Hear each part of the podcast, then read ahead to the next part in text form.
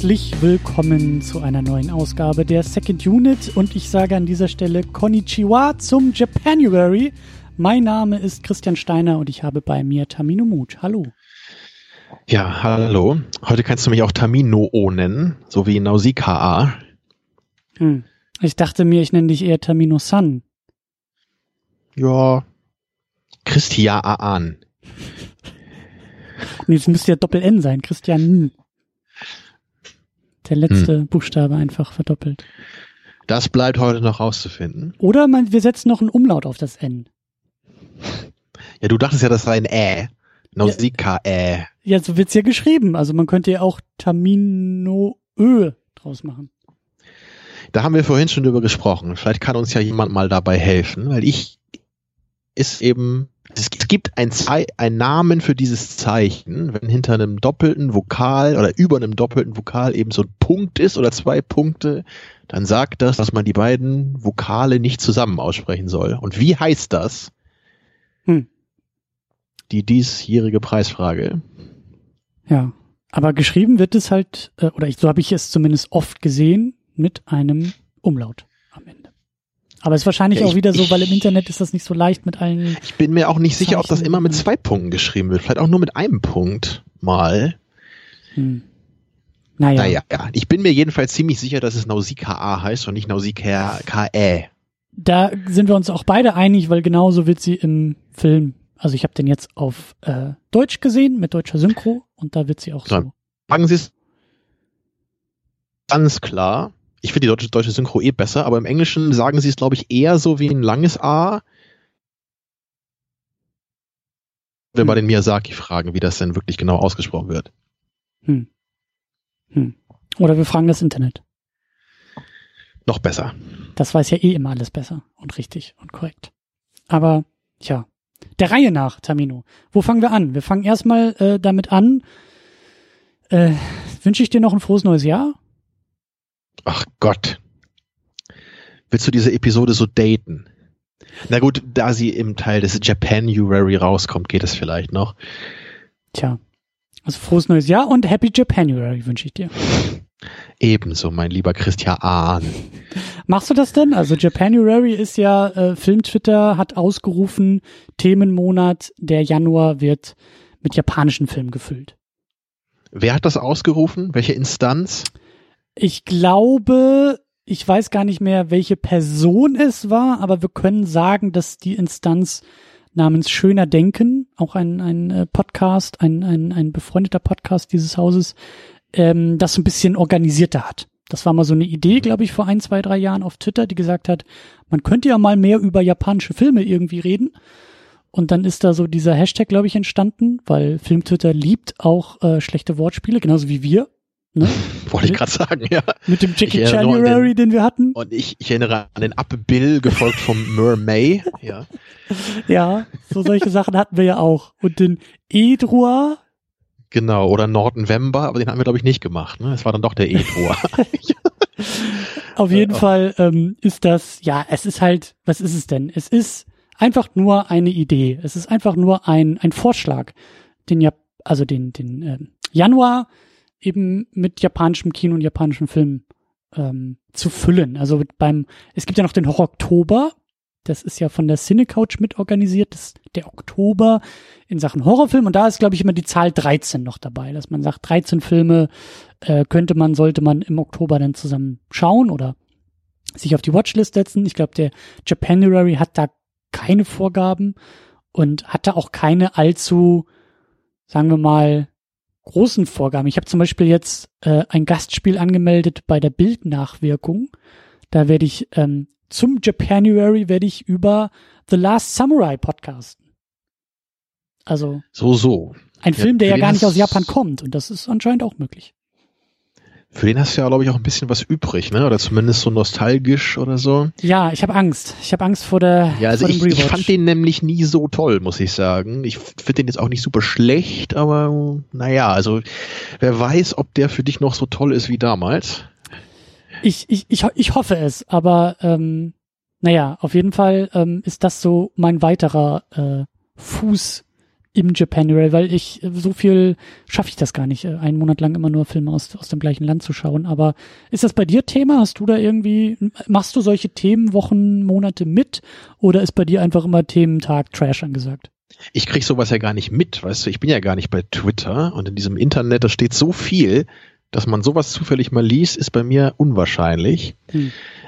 Aber eigentlich finde ich es gar nicht so schlecht. Bei dem Halloween-Kram habe ich ehrlich gesagt immer nicht so Lust, weil ich erstens nicht so der riesige Horror-Fan bin und auch dieses ganze Halloween-Getue immer so dämlich finde. Also auf Japanuary hätte ich eigentlich mehr Lust. Zumal es da auch noch so ein paar, auch, auch gerade noch Animes gibt, die ich eigentlich schon ewig mal nachholen wollte.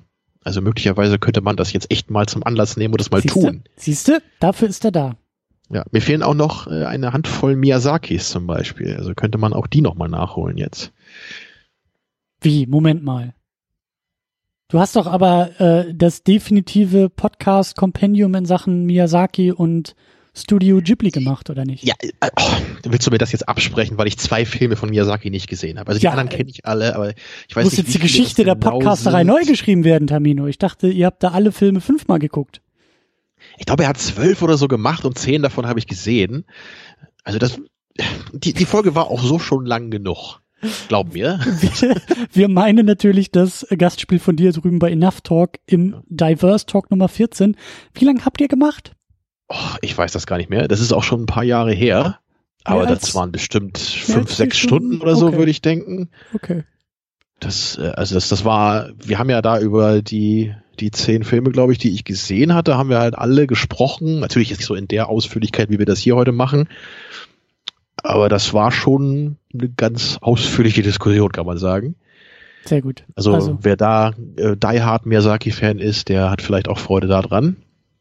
Unbedingt, unbedingt. Ähm, ich wollte auch noch irgendwas anderes erwähnen. Äh, es ist, es ist mir entfallen, weil ich habe nämlich in den Chat geguckt, das wollte ich erwähnen. Ich wollte einerseits erwähnen, dass wir ja auch live streamen und man uns hier über Patreon und Steady unterstützen kann und dann die Möglichkeit hat, diese Aufzeichnung live zu verfolgen und das tut auch die gute Anne, Schrägstrich die Kostümfrau, liebe Grüße an dieser Stelle, die uns sagt, dass im Original die Frage mit diesen blöden Umlauten, die vielleicht keine Umlaute sind, ja gar nicht auftauchen, weil da heißt im Original, also ihr Name taucht auch im Titel auf als Naushika. Also mit einem A. Genau, mit einem A am Ende. Tja, dann erklärt sich das allerdings noch weniger, finde ich, weil irgendwoher muss dieses zweite A ja kommen. Ja, wir brauchen mehr äh, Sprachphilosophen, äh, mehr Linguisten bei ja, uns. Wer zeichnet verantwortlich für das zweite A? Das müssen wir rausfinden. Klingt ein bisschen wie eine Frage, die man in der Sesamstraße behandeln könnte, oder? So, so klingt Styroporbuchstaben, der plötzlich auftaucht oder so. Nee, klingt auch eher wie so eine Frage bei Wer wird Millionär? So, wie heißt die Protagonistin von diesem Film von Hayao Miyazaki kurz bevor Studio Ghibli gegründet hat? Und dann hast du viermal Nausicaa da stehen, aber halt immer anders. Also mal mit so einem, mit Umlaut auf dem zweiten A und dann nur mit einem Punkt und dann musst du richtig nah ans Display gehen, dass du siehst, oh, da ist ja nur ein Punkt, das hätte ich fast gar nicht gesehen. So, die Nummer. Aber ich glaube, das wäre eher so eine Frage, die sie früher bei, bei diesem neuen Live-Sender gestellt hätten. Ne? So, wo du dann immer so. Button, oder wie? Ja, wo, wo du halt immer so total befremdliche Quizfragen gestellt bekommen hast, auf die halt kein Mensch kommen konnte. Und dann suchst, dann wird irgendwie so ein Tier gesucht. Am Ende kommt raus, es war der Stirnlappenbasilisk oder so. Irgend so ein Tier, von dem du noch nie gehört hast. Und dann ja. wurde halt immer damit erklärt, wir wollen eben Rätselfreunden eine besondere Herausforderung bieten. Ja, ja, das äh, könnte man hier bei dem Titel vielleicht auch ähm, sagen, dass das ein großes Rätsel ist. Aber äh, zurück äh, zum eigentlichen Programm. Ich wollte nämlich noch weitermachen und sagen, äh, vielen Dank für die Leute, die bei Patreon und bei Steady hier etwas in den Strumpf stecken. Das sind jetzt nämlich auch äh, äh, neue hinzugekommen, und zwar Christopher und Frank, die sich quasi einen Account teilen, zumindest im Titel und im Namen. Und an dieser Stelle vielen, vielen Dank dafür. Und äh, ein kleiner Hinweis, das werdet ihr jetzt wahrscheinlich auch demnächst dann im Feed äh, im Podcast-Feed auch noch sehen. Wir machen jetzt im neuen Jahr auch noch etwas weiteres für Patreon und für Steady, nämlich ein bisschen Pre-Show. Also wir plaudern uns vorher ein bisschen warm, du und ich, und äh, das landet dann eben in Gänze drüben bei Patreon und bei Steady. Da haben wir in diesem Fall warum auch immer viel über Netflix geredet und über Bird Boxen und Bender Snatchen und äh, so Sachen, die da irgendwie bei Netflix unterwegs sind und warum Rob Schneider irgendwie bei dir auf der Watchlist gelandet ist und was das alles mit dem neuen Jahr zu tun hat. Und äh, naja, das äh, gibt's dann in Gänze demnächst da drüben bei Patreon und bei Steady äh, ab fünf Euro oder Dollar im Premium-Paket. So. Genau, nur, nur durch die Leute, die uns unterstützen, können wir nämlich die Frage aus dem Film, sind wir Menschen ein untergehender Stamm, zumindest in Bezug auf Second Unit mit Nein beantworten. Stimmt. Das war sehr poetisch gerade. Ich war gar nicht darauf vorbereitet, dass du jetzt schon so metaphorisch mit mir kommunizieren möchtest. Äh, ich war immer noch auf Quatschkram eingestellt, aber ja. Ja, bei dem Film ist es eben so, dass der mir so sehr am Herzen liegt. Ich glaube, da bin ich jetzt geistig auch voll auf der Höhe, ausnahmsweise mal heute. Was heißt das denn? 2018 wären wir so bei 30 Prozent bei dir oder was? Ja, ach, ach wenn wir da irgend so einen Quatsch gucken, dann höre ich selten zu, was du mir hier erzählst. Na gut. Ja, also gerade im Kontrast zu dem letzten Film, den wir ja besprochen haben, den wir ja beide auch nicht so toll fanden, ne, den Moving Engines, da finde ich es eben auch besonders schön, dass wir jetzt so einen, so einen schönen Kontrast eben haben. Und der Film hat ja auch fast eine ähnliche Welt, kann man mhm. vielleicht sagen, ne? Und aber jetzt eben äh, mal so im Kontrast als wirklich großartigen ja, Meilenstein der Filmgeschichte, würde ich wirklich sagen. Also ich, ich weiß nicht, wie toll ich den Film finde, aber ich glaube schon, dass ich Top 5 sagen könnte, für mich persönlich. Also Ever? Top 10 auf jeden Fall, ja, und Top 5 vielleicht sogar. Da müsste ich mir dann nochmal genau im Detail Gedanken drüber machen. Aber äh, daran sieht man, ne, der Film ist für mich wirklich, äh, steht sehr, sehr hoch in meiner Gunst. Äh, und für mich persönlich war es auch immer ganz klar der stärkste Ghibli-Film. Da kann man sich natürlich gern drüber streiten und es gibt auch wirklich viele andere Kandidaten, Aber er ist doch gar ich auch verstehen kann. Ach, ja, jetzt geht das gleich wieder los, die Klugscheißerei, ja. Naja, ja, ich habe jetzt einfach mal die Kommentare vorweggenommen, die wir natürlich unweigerlich äh, bekommen werden. Genau, er, war, er wurde, glaube ich, ein Jahr vorher oder so produziert, bevor das ne, offiziell eröffnet wurde, das Studio, oder, oder zwei Jahre oder so. Okay, da hat es halt nichts mit dem Studio Ghibli zu tun. Nein, du hast natürlich recht. Und der ist ja irgendwie auch in vielen äh, Collectors Edition und Boxen irgendwie mit drin. Und äh, aber so rein, wie sagt man, rein formal gesehen, also ja, Miyazaki hat diesen Film eben auch hier gemacht, Manga geschrieben, Regie geführt, Drehbuch geschrieben. So, das ist sein Baby. Und kurz danach hat er eben Studio Ghibli mitbegründet und dann quasi das, was hier, äh, glaube ich, auch relativ neu war, dass er überhaupt irgendwie äh, so allein Filme macht und so viel Verantwortung übernimmt und das ähm, so sehr seine eigenen Babys sind, das wurde dann halt der äh, Modus für das äh, Studio Ghibli später. Deswegen kann man das schon äh, ja so mit ja, dazu zählen. Ne? In der deutschen Veröffentlichung sind die ja auch alle zusammengefasst. Also den, den Film vorher, den es noch gab von 79, ne, diesen Lupin-Film, äh, Schloss des Cagliostro. Den gibt's ja auch in der gleichen DVD-Ausgabe. Also wenn man die alle sich in den Schrank stellt, dann gehören die auch alle zusammen so. Ne? Mhm. Und äh, auch wenn es formal eben noch nicht das Studio Ghibli war, äh, ich finde jetzt nicht, dass man da auch beim, beim nächsten Film Schloss im Himmel ne, von 86, dass man da sofort erkennt, oh, jetzt ist das Studio Ghibli gegründet worden und der Film ist völlig anders äh, produziert als vorher. Äh, für mich geht das sehr nahtlos ineinander über. Ja. Ja. Also ähm, mich, mich würde erstmal ganz kurz interessieren, was, was kennst du denn eigentlich von, von den Ghibli-Filmen schon? Sind das einige oder weil da, dafür, dass du mich ja eben so stark kritisiert hast, dass ich ja nur zehn gesehen habe? Ich wollte dich nur ein bisschen ähm, ärgern, dass da noch eine Lücke ja, ja. bei dir vorhanden ist. also, äh, ich kann ja vielleicht noch einen, einen größeren Bogen schlagen und dann spiele ich dir den Ball wieder zu, weil das, glaube ich, auch ein bisschen ähm, Steilvorlage äh, für, für, für dein Ghibli ähm, Verständnis ist. Ähm, bei mir fing damals alles an mit äh, Chihiros Reise ins Zauberland. Den haben wir auch damals eine, einen Podcast zugemacht. Äh, und äh, da hatte ich das, glaube ich, auch schon erzählt, diese Anekdote. Ich habe Chihiros Reise ins Zauberland damals im Urlaub gesehen auf äh, der Nordseeinsel Pelvorm. Da kommt meine Familie her. Das klingt so schön, ja. Ja, weil, also ich muss das dazu sagen, weil äh, dort gibt es, glaube ich, irgendwie für zwei Wochen im Jahr Kino, nämlich in den Sommerferien, wenn die ganzen Urlauber da sind. Da wird denn, oder wurde zumindest damals, ich weiß nicht, wie es heute ist, aber ich glaube, heute wird es ähnlich sein oder nicht unbedingt anders sein, aber da wird denn da in so einer, äh, was ist das, in, in so einer, in so einer Art Kongresshalle, so die, die, die größte Halle, die es auf dieser kleinen Insel gibt. Ähm, da werden die Stühle ein bisschen zur Seite gerückt und dann wird da eine Popcornmaschine aufgebaut und ein Beamer angeschmissen und ist da Kino angesagt. Und ähm, da habe ich 2003, da war ich dann, weiß ich nicht, 15, 16 oder so, äh, oder vielleicht weiß ich gar nicht, kam das sogar 2002 raus bei uns, oder ich, ich weiß nicht, so um und bei in dem Zeitfenster müsste es ja gewesen sein. Auf jeden Fall habe ich den dann dort im Kino gesehen, im Urlaub. Und das war also das war atemberaubend, das war, das war phänomenal. Ich weiß auch gar nicht, wie ich irgendwie auf diesen Film gekommen bin, wie ich irgendwie drauf gestolpert bin. Ähm, auf jeden Fall hat er mir wirklich die Schuhe ausgezogen, den auch so im Kino, also auch als als so also in so einer, in so einer Art isolierten Kontext wahrzunehmen. Ich wusste nichts von Studio Ghibli, ich wusste auch zu dem Zeitpunkt nichts von Mononoke oder hier von Nausicaa oder Totoro, habe ich noch nie was von gehört, sondern es war einfach nur, da ist so ein neuer Film im Kino, der sieht ja ganz interessant aus, der klingt ja ganz interessant und dann war es halt gleich so dieses Mega-Ding. Und das hat dazu geführt, dass ich dann auch noch ich glaube, das wandelnde Schloss kam direkt danach, zwei, drei Jahre später. Mhm. Äh, den habe ich dann auch noch im Kino gesehen. Der hat mich ein bisschen irritiert, muss ich sagen.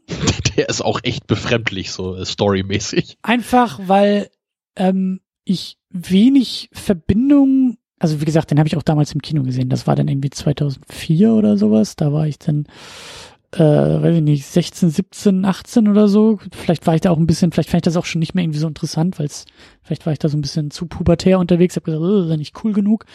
Aber es war auf jeden Fall, es, es, es war klar, eine Verbindung zu, zu Chihiro zu erkennen, aber der hat mir, der hat mir weniger die Schuhe ausgezogen, der hat sich weniger wie so eine Welle über mich irgendwie, es ist über mich hereingebrochen, sondern den habe ich ein bisschen distanzierter wahrgenommen, so ein bisschen mit verschränkten Armen, habe gesagt, ja, nett ist es auch, aber irgendwie nicht, hat mich der nicht so begeistert, wie mich eben Chihiro begeistern konnte und eben auch nicht auf der gleichen Ebene.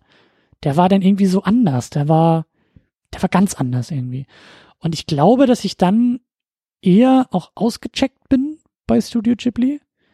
Da habe ich irgendwann mal Mononoke nachgeholt also gut, den kennst du auch noch. Und also der wird ja von vielen so als das große Meisterwerk und als der beste der Ghibli-Filme bezeichnet. Und ich habe halt, also bei mir sind die Lücken halt, das sind keine Lücken, das sind Krater. Ich habe Totoro noch nie geguckt äh, und ja, ich weiß, ich muss das nachholen und ähm, ich gehe auch davon aus, dass mir der Film sehr gut gefallen wird, aber irgendwie, irgendwie bin ich da noch nicht so zugekommen. Und auch auch andere ähm, andere Ghibli-Filme, auch auch neuere Sachen. Ähm, habe ich auch nicht nicht nicht äh, weiter verfolgt. Ähm, dann gibt's ja irgendwie noch diesen frühen, das war doch sowas. Nee, stimmt, da hattest du mir, glaube ich, auch von erzählt, diesen, diesen Grave of the Fireflies. Äh, ja, der ist aber nicht von Miyazaki. Okay, aber auch, auch so einer, den, den ich unbedingt gucken will, diesen, diesen Ich weiß aber, äh, ist das auch ein Ghibli-Film? Ich glaube schon, ne? Also hier auf der, auf der Liste vor mir, in der Wikipedia wird ja als Ghibli-Film geführt. Genau, ich glaube, der, der genau, das ist auch ein Ghibli-Film, aber das ist halt von diesem anderen äh, Regisseur. Aber den muss ich auch, das wäre jetzt eigentlich mal die perfekte Gelegenheit, im Japanuary den auch nochmal nachzuholen. Mhm. Wollte ich auch schon ganz lange mal sehen. Also, Lange Aber immerhin, also ein paar Sinn. Sachen kennst du ja. Also für deine Verhältnisse Sachen. ist das äh, sehr gut informiert, würde ich sagen. Ich bin Ghibli und Miyazaki auch sehr positiv eingestellt und jetzt durch Nausicaa und auch durch das, was ich dann noch ein bisschen über Miyazaki mir noch weiter angelesen habe, äh, noch viel, viel mehr. Ich glaube, das ist ein, ein, ein äh, sehr guter Mann und Mensch, der das Herz am rechten Fleck hat und äh, das auch in seinen Filmen sehr positiv heraus bringt und äh, ich will mir da auf jeden Fall mehr noch anschauen. Es ist halt ein bisschen tricky, weil das war jetzt auch bei der Sichtung hier ähm, gar nicht so einfach. Deswegen äh, erneute Grüße an die Kostümfrau an dieser Stelle, äh, von der ich die DVD ausleihen konnte, weil du hast es ja erwähnt, also man muss die Dinge eigentlich schon im Regal stehen haben, weil die gibt es, also jetzt Nausicaa gibt es auf, also gibt es digital nirgendwo zu sehen. Das weiß ich gar nicht, weil ich die nämlich auch schon, also zumindest die, die ich sehr gerne mag und oft gucke, die habe ich auch alle hier im Regal stehen in dieser schönen DVD-Ausgabe auch. Also ich weiß gar nicht von welcher Firma das ist, aber die haben die damals alle äh, rausgebracht, so glaube ich Mitte der 2000er Jahre, ne, in, endlich in der ungeschnittenen äh, Fassung. Und das ist richtig schön gemacht. Das ist immer so eine Doppel-DVD mit so Making-of auf der zweiten Scheibe und so ein paar Postkarten sind dabei und es hm. ist, ist so ein richtig schöner Pappschuber, richtig schön bemalt. Also das sieht richtig, richtig schick aus. Ja, also, also ich, ich werde dann auch mal ganz kurz einmal meinen Überblick geben. Ich versuche das jetzt kurz zu halten. Aber ich bin genau wie du auch damals mit Shihiro eingestiegen, allerdings wirklich erst im Podcast. Den haben wir damals ja zugeschickt bekommen von Anonym. Und äh, das war immer so schön, fand ich, wenn man dann ne, sowas bekommen hat und dann guckt man es einfach mal. Ohne zu wissen, was begeistert. es ist. Ja. Genau, also ich hatte schon vorher auch von Miyazaki gehört und ich hatte, glaube ich, den Film auch schon auf der Watchlist, aber das war dann so damals die Gelegenheit, so, hey, jetzt haben wir den bekommen, gucken wir den nochmal, machen eine Sendung dazu. Und ich fand den wirklich toll und dann war auf jeden Fall mein Interesse geweckt. Ich weiß gar nicht mehr, welchen ich danach geguckt habe. Es kann sogar Nausicaa gewesen sein. Würde ich jetzt drauf tippen, weil mich der nämlich vom Setting am meisten angesprochen hatte. Und Kann ich, ähm, ich habe jetzt gerade ja. Und ich habe jetzt gerade nochmal nachgezählt, also so wie ich das sehe, sind elf Filme, die Miyazaki directed hat und ich kenne neun davon, nämlich alle bis auf die letzten beiden. Ja, geht los eben mit dem eben schon erwähnten Schloss des Cagliostro, dieser Lupin the Third Film, den ich ganz nett finde, ist so ein lockerer Adventure-Film.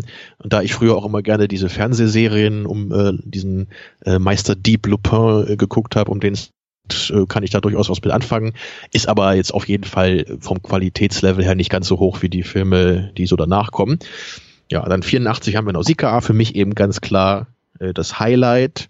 Und der folgende Schloss im Himmel, der ist auch wirklich toll. So, der hat auch so ein unglaublich geiles Worldbuilding. Und also, ich meine, ich bin ja normalerweise jetzt niemand, der bei Star Wars zum Beispiel beim Title Crawl irgendwie feuchte Augen kriegt, weil er denkt, oh mein Gott, das ist so wundervoll gemacht.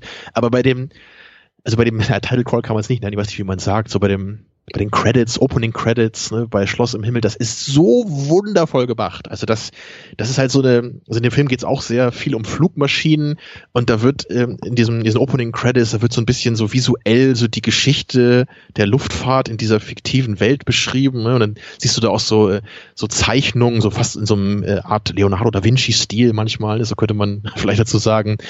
Also es ist, wunderschön gemacht und auch mit der Musik dazu. Also da kriege ich immer schon feuchte Augen, wenn der Film gerade erst losgeht oder wo er noch nicht mal angefangen hat, so richtig. Ja, also der hat für mich leider äh, nicht ganz so starke Hauptfiguren. Das ist so der einzige Wermutstropfen. Aber echt so das, das Worldbuilding und also die Bilder da drin ist auch der absolute Hammer. Ja, und danach kommen zwei Filme, die für mich persönlich nicht ganz so hoch in der Gunst stehen, mit 88 äh, mit dem Totoro und 89 Kikis kleiner Lieferservice. Die sind deutlich verspielter, deutlich kindlicher, ähm, auch relativ kurz beide, so um die 90 Minuten, wenn ich mich jetzt nicht irre. Und die, die haben auch deutlich weniger Plot, so mit äh, ja, wieder mit kleinen Kindern in den, in den Hauptrollen, bei dem Totoro ja wirklich sehr kleine Kinder noch. Das sind keine schlechten Filme, ich kann auch verstehen, wenn Leute die sehr gerne haben, ist nicht so ganz meine Wellenlänge, würde ich sagen, obwohl ich die auch gerne mag. Nur so bei, bei Kikis deiner Lieblings, äh, Lieblingsservice, nee, äh, Lieferservice, da ist, glaube ich, so der größte Plotkonflikt, äh, dass sie einmal die Heringspastete für eine ältere Dame rechtzeitig abliefern muss. Ähm, ist okay. naja, am Ende gibt's noch ein Finale mit so einem Sturm, so da schon, aber es ist, ich finde immer so, der Kiki-Film, der ist eigentlich so ein Film wie eine Postkarte, so kann man den eigentlich perfekt beschreiben. Der hat so viele nette, schöne Motive, es ist alles irgendwie lieb und locker, aber es packt mich halt nicht so richtig doll, wie das andere Miyazaki-Filme machen können. Ja, dann gehen wir in die 90er mit Porco Rosso, den habe ich nur einmal gesehen äh, mochte ich eine Ecke lieber auf jeden Fall als die beiden davor, obwohl er wahrscheinlich als Film nicht ganz so gut ist. Der ist ein bisschen all over the place mit diesem, hast du vielleicht mal gesehen, dieses Bild ne, mit diesem äh, Piloten, der zum Schwein verwandelt wurde. Und das spielt äh, im Ersten Weltkrieg. Ich sehe gerade das ähm, Filmposter ähm, vor mir, ja. Das ist schon es, es, ist, es ist putzig. Also der, der Film ist ein bisschen all over the place, wie gesagt, aber er macht auf jeden Fall auch Spaß. Ähm, was ich vor allem geil finde dabei ist, dass man halt denken würde, bei dem Film ist natürlich das Finale irgendwie so, ein so ein großer äh, Battle in der Luft mit den äh, Kampfpiloten so, aber das weniger, sondern es geht eher darum, dass sich Porco Rosso und ein anderer Typ einfach auf die Schnauze hauen. Ähm, hat was, ja. Und ich finde es auch cool, dass man in so einem Kinderfilm, ist es ein Kinderfilm oder nicht, wenn wir nachher noch besprechen, aber dass es da auch um so Sachen wie Inflation zum Beispiel geht. Also da wird im König der Löwen jetzt weniger drüber geredet. Naja.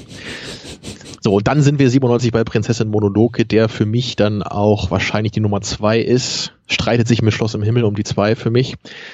Aber der ist halt auch wirklich toll, klar. Der ist so gut gezeichnet und ah, die, die Einführung von Mononoke selber finde ich halt so klasse. Ich weiß nicht, ob du das noch weißt, aber also man sieht sie vorher schon ein paar Mal, so wie sie auf diesem Wolf dann da so Menschen angreift. Aber dann einmal ähm, ist das, glaube ich, so, dass unsere Hauptfigur ähm, die Mononoke dann ähm, beobachtet an so einem See und sie, sie ähm, kümmert sich da gerade um ihren Wolf. Ne? Die ist ja so in den Wolfsrudel drin und dann sieht sie halt, dass jemand sie beobachtet und sie, sie guckt halt dann nur so zu ihm hin und sie hat halt gerade so den Mund voll Blut, weil sie halt diese Wunde aussaugt von dem, von dem Wolf. Und das finde ich so klasse, dieses Bild einfach. Also der hat auch jede Menge ähm, unvergleichliche Momente auf jeden Fall. Ja, ja. Ja, und dann halt Shihiro geht's weiter, ne? Anfang der 2000er. Die, der hat natürlich für mich auch einen besonderen Stellenwert, weil so der Einstieg für mich in die Welt war. Kommt dann wahrscheinlich auch so ein bisschen hinter Mononoke. Ja, und, und beim wandelnden Schloss, da ging es mir ähnlich wie, wie dir damals, nur habe ich den äh, zu einer ganz anderen Zeit gesehen, äh, weil das war einer der späteren, die ich geschaut hatte. Es kann vielleicht sogar der letzte gewesen sein von allen Miyazakis, die ich kenne, den ich geguckt habe. Äh, deswegen wusste ich halt natürlich schon genau, äh, auf was ich mich hier einlasse. Mhm. Ähm, ich fand den allerdings inhaltlich nur bisschen merkwürdig, gerade am Ende. So, da gibt es dann diese Vogelscheuche, die sagt dann plötzlich, hey, ich bin ein Prinz aus dem fernen Lande und ich gehe jetzt nach Hause und ich beende den Krieg. Und du guckst als Zuschauer nur so, äh, was? äh, also das, das äh, mag vielleicht so in der, in der filmischen Variante nicht ganz so gut funktionieren wie im Manga. Ich glaube, das basiert auf einem Manga, wenn ich mich richtig erinnere.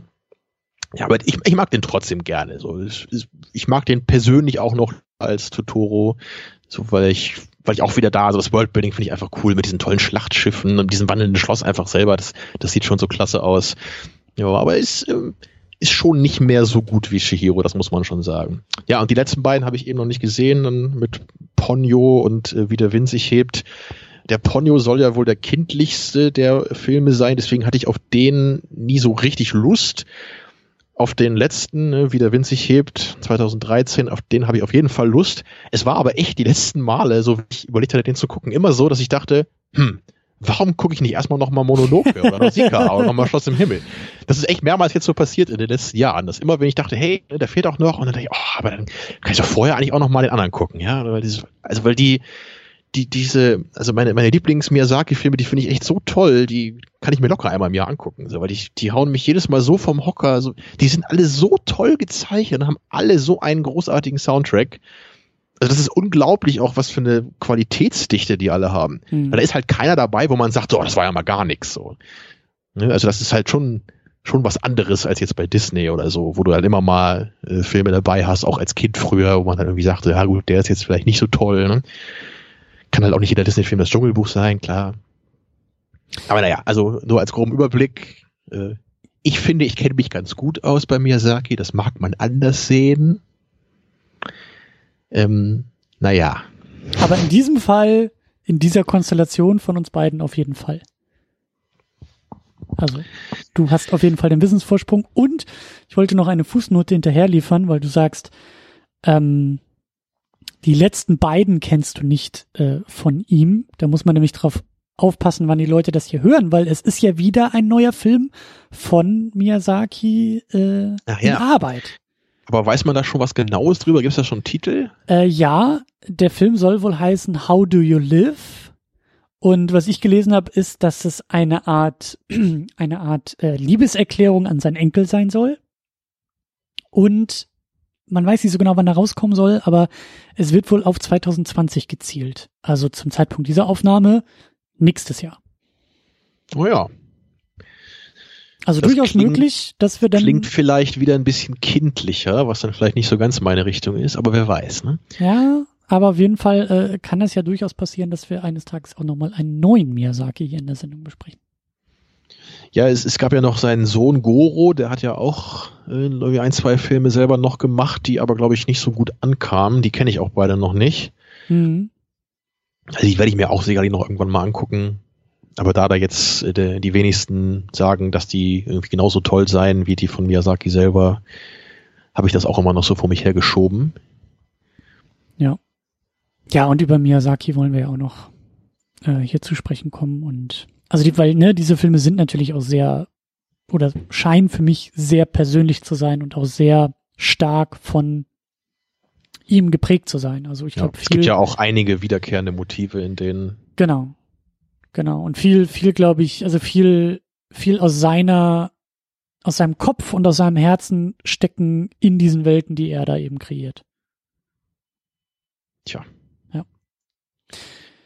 Dann würde ich sagen, ähm, lass uns doch mal die Ärmel hochkrempeln und du hast wie immer die ehrenvolle Aufgabe, ähm, mich nochmal daran zu erinnern, was ich denn eigentlich da äh, neulich geguckt habe.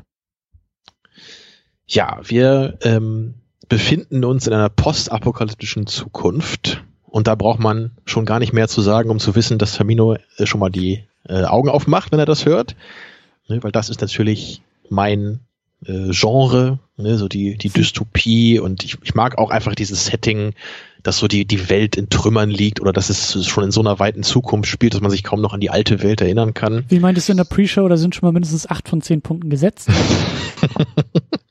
ich glaube, das fiel in einem anderen Kontext, ja. Ähm, ja, ähm, und da muss ich gleich ähm, mal noch einen anderen Film anführen, bei dem ich mich immer frage, ob der vielleicht Miyazaki inspiriert hat. Ich weiß aber echt überhaupt nicht, ob das einfach nur ein Zufall ist.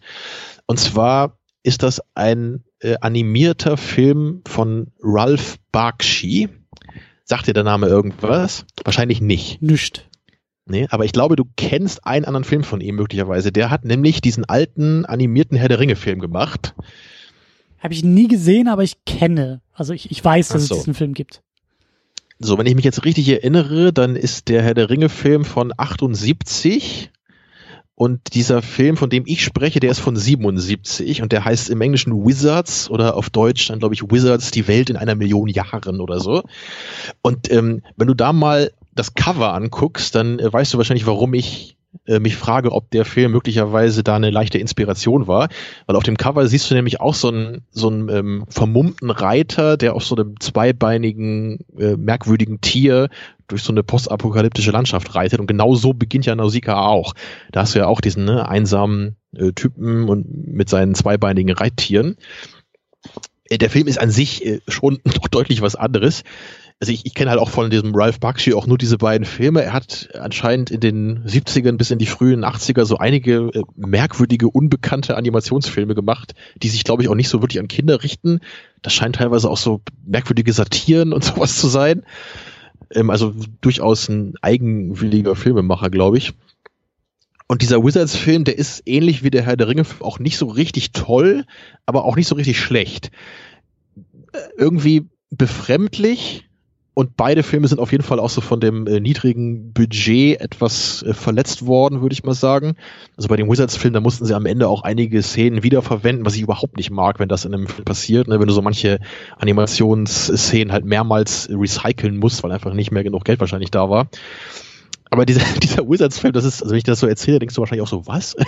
Also es geht in diesem Film um eine ja, Fantasy-Welt, die in einer unfassbar äh, späten Zukunft spielt und der, der Villain ist ein, ein Nazi-Zauberer.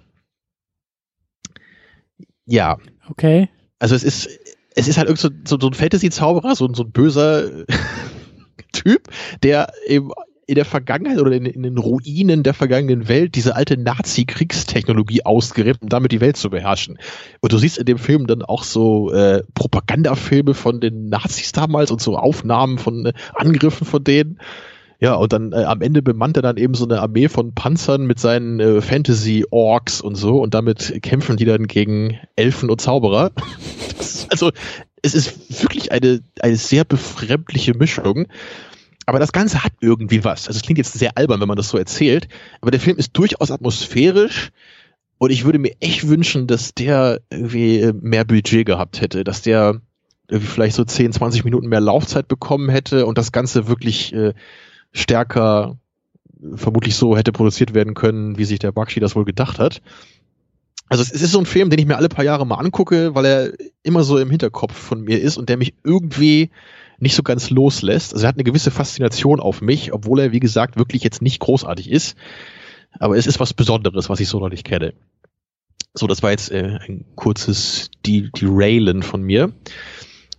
So, aber jedenfalls muss ich an den Film immer denken, wenn ich, wenn ich so Nausicaa sehe. Mhm. Aber, aber dieser, so, dieser, dieser Wizard-Film, der hat auch nichts mit Japan, also der kommt nicht aus Japan, das ist wahrscheinlich nee, nee, eine US-Produktion. Das, das ist, glaube ich, eine US-Produktion, soweit ich weiß, ja. Und also formal habe ich auch nie irgendwo gelesen, dass der davon beeinflusst wurde, aber also zwischen ja, 77 und 84 ist ja auch nicht so eine große Zeitspanne. Also ist vielleicht nicht auszuschließen, dass Miyazaki den damals gesehen hat.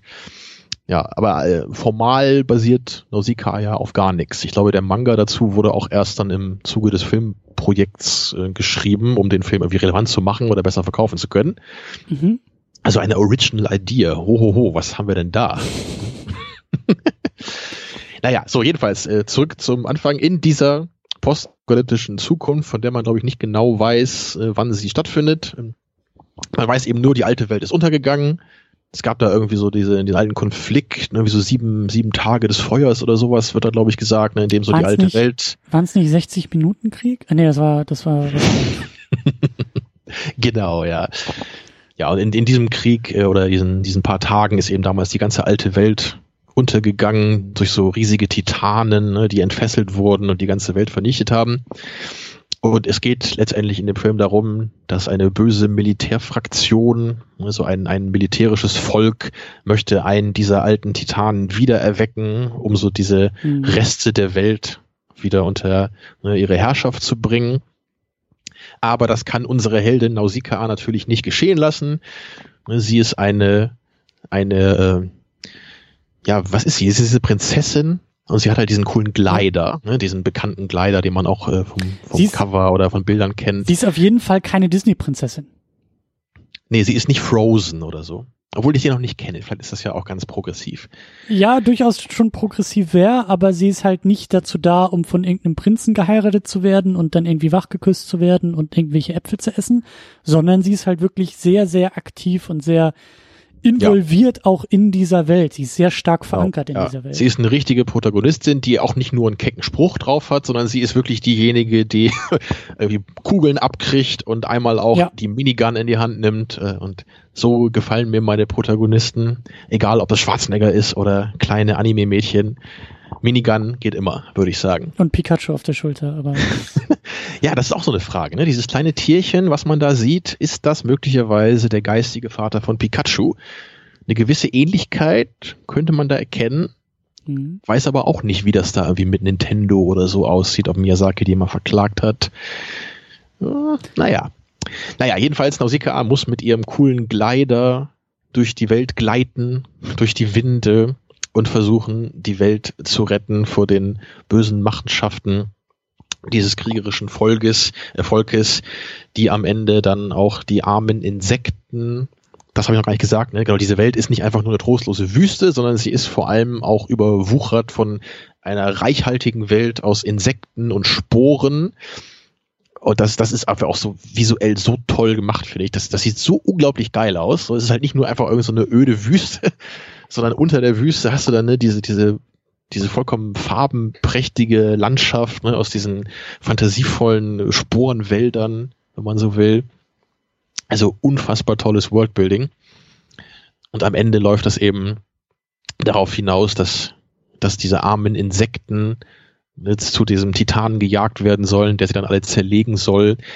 Weil dann, dann schnappen die sich so ein armes kleines Insekt. Ne? Und so klein ist es nicht, das muss man dazu sagen. Wenn man an Insekten denkt, denkt man jetzt mal an Kakerlaken oder so. In dieser Welt sind die Insekten ziemlich groß. Die wiegen wahrscheinlich eher ein paar Tonnen und haben einige Augen.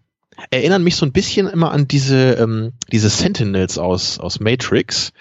Weißt du, ne? Weil die auch so diese, diese roten Ja, Augen ja, ja. übereinander haben. ja, ja. Könnte ich mir auch vorstellen, dass das vielleicht so visuell da Inspiration war.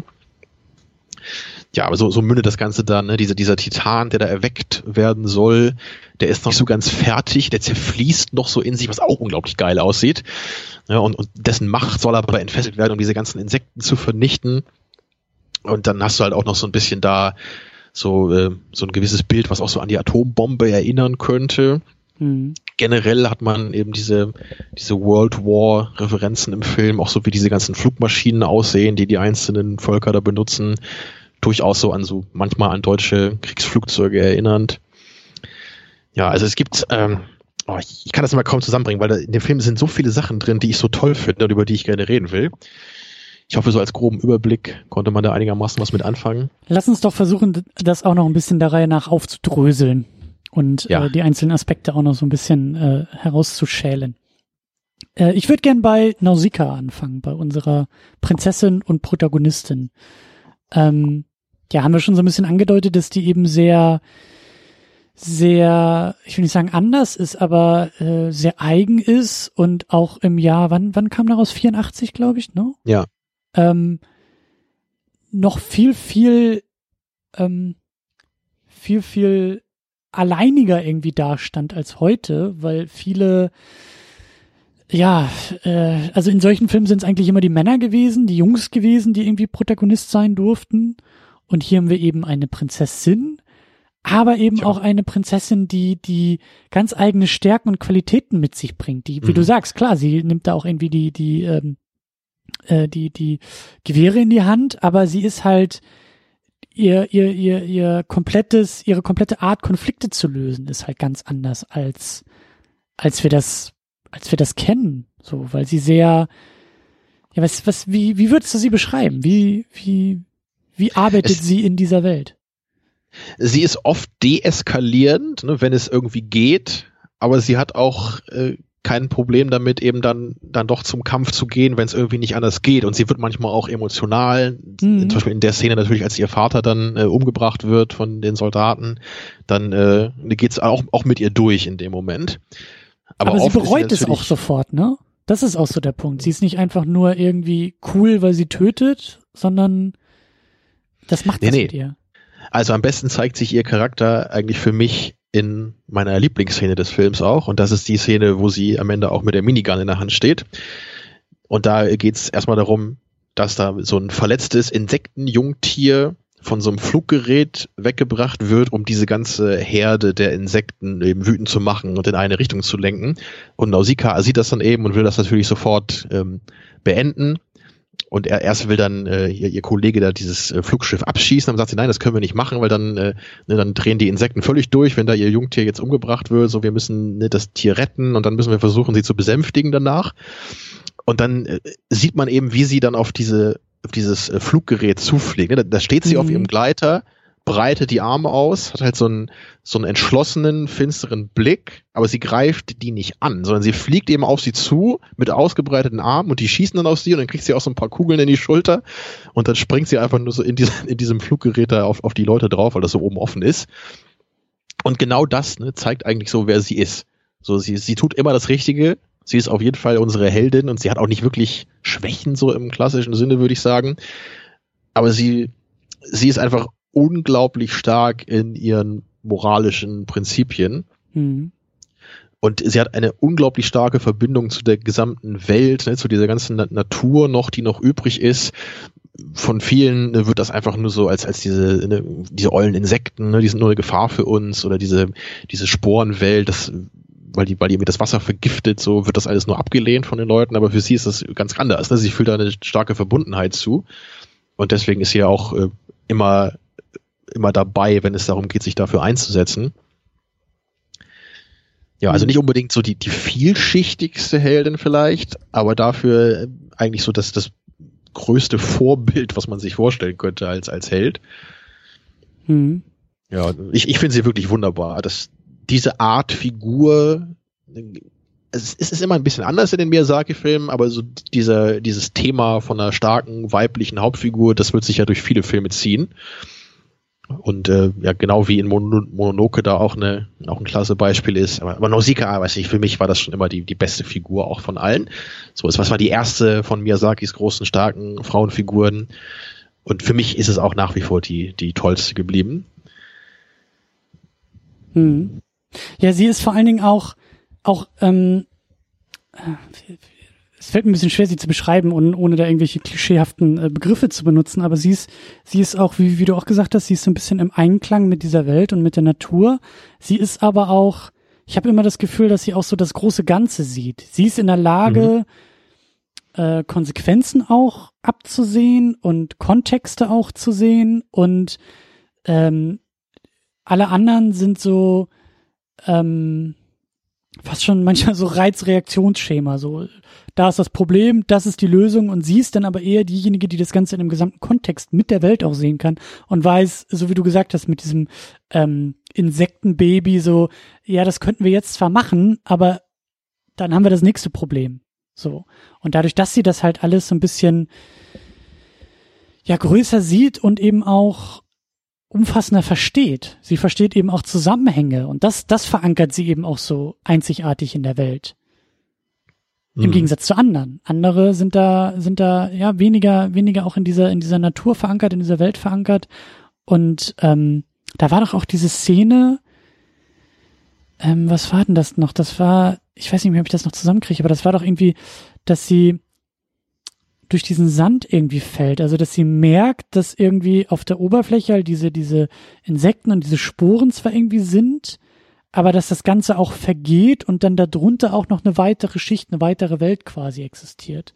Und dass sie in der Szene dann auch gemerkt hat, ah, okay, es geht, es geht weiter, die Welt verändert sich, aber sie verändert sich unter der Oberfläche. Du musst halt da eintauchen, um das dann auch zu sehen. Das siehst du von außen ja, gar nicht. Und das ist ja eigentlich auch eine schöne Metapher oder also es ist sowohl innerhalb der Filmwelt äh, logisch, aber gleichzeitig auch als Metapher zu verstehen. Ne? Dieses, diese andere Welt, die hinter der oberflächlichen Welt letztendlich äh, zu finden ist. Ja. Und worüber ich auch noch äh, sprechen wollte, ähm, die Art und Weise, wie, wie sie eingeführt wird. Weil das, das zeigt es halt irgendwie auch schon sehr gut, wie sie in diesem, sie hat ja erstmal nur so ein, so ein Outfit an, man, man erkennt ja fast gar nichts so von ihr, aber sie, sie, sie bewegt sich schon in dieser Welt, sie springt durch diese Welt, findet dann ja dieses, ähm, wie hießen die noch? Omu, glaube ich? Mhm. Diese Insektenwesen und erklärt Original mit Untertitel heißen die. Omu. Aber da ist, glaube ich, noch ein H drin. Original mit heißen Untertiteln. mit hämischen Untertiteln. Egal.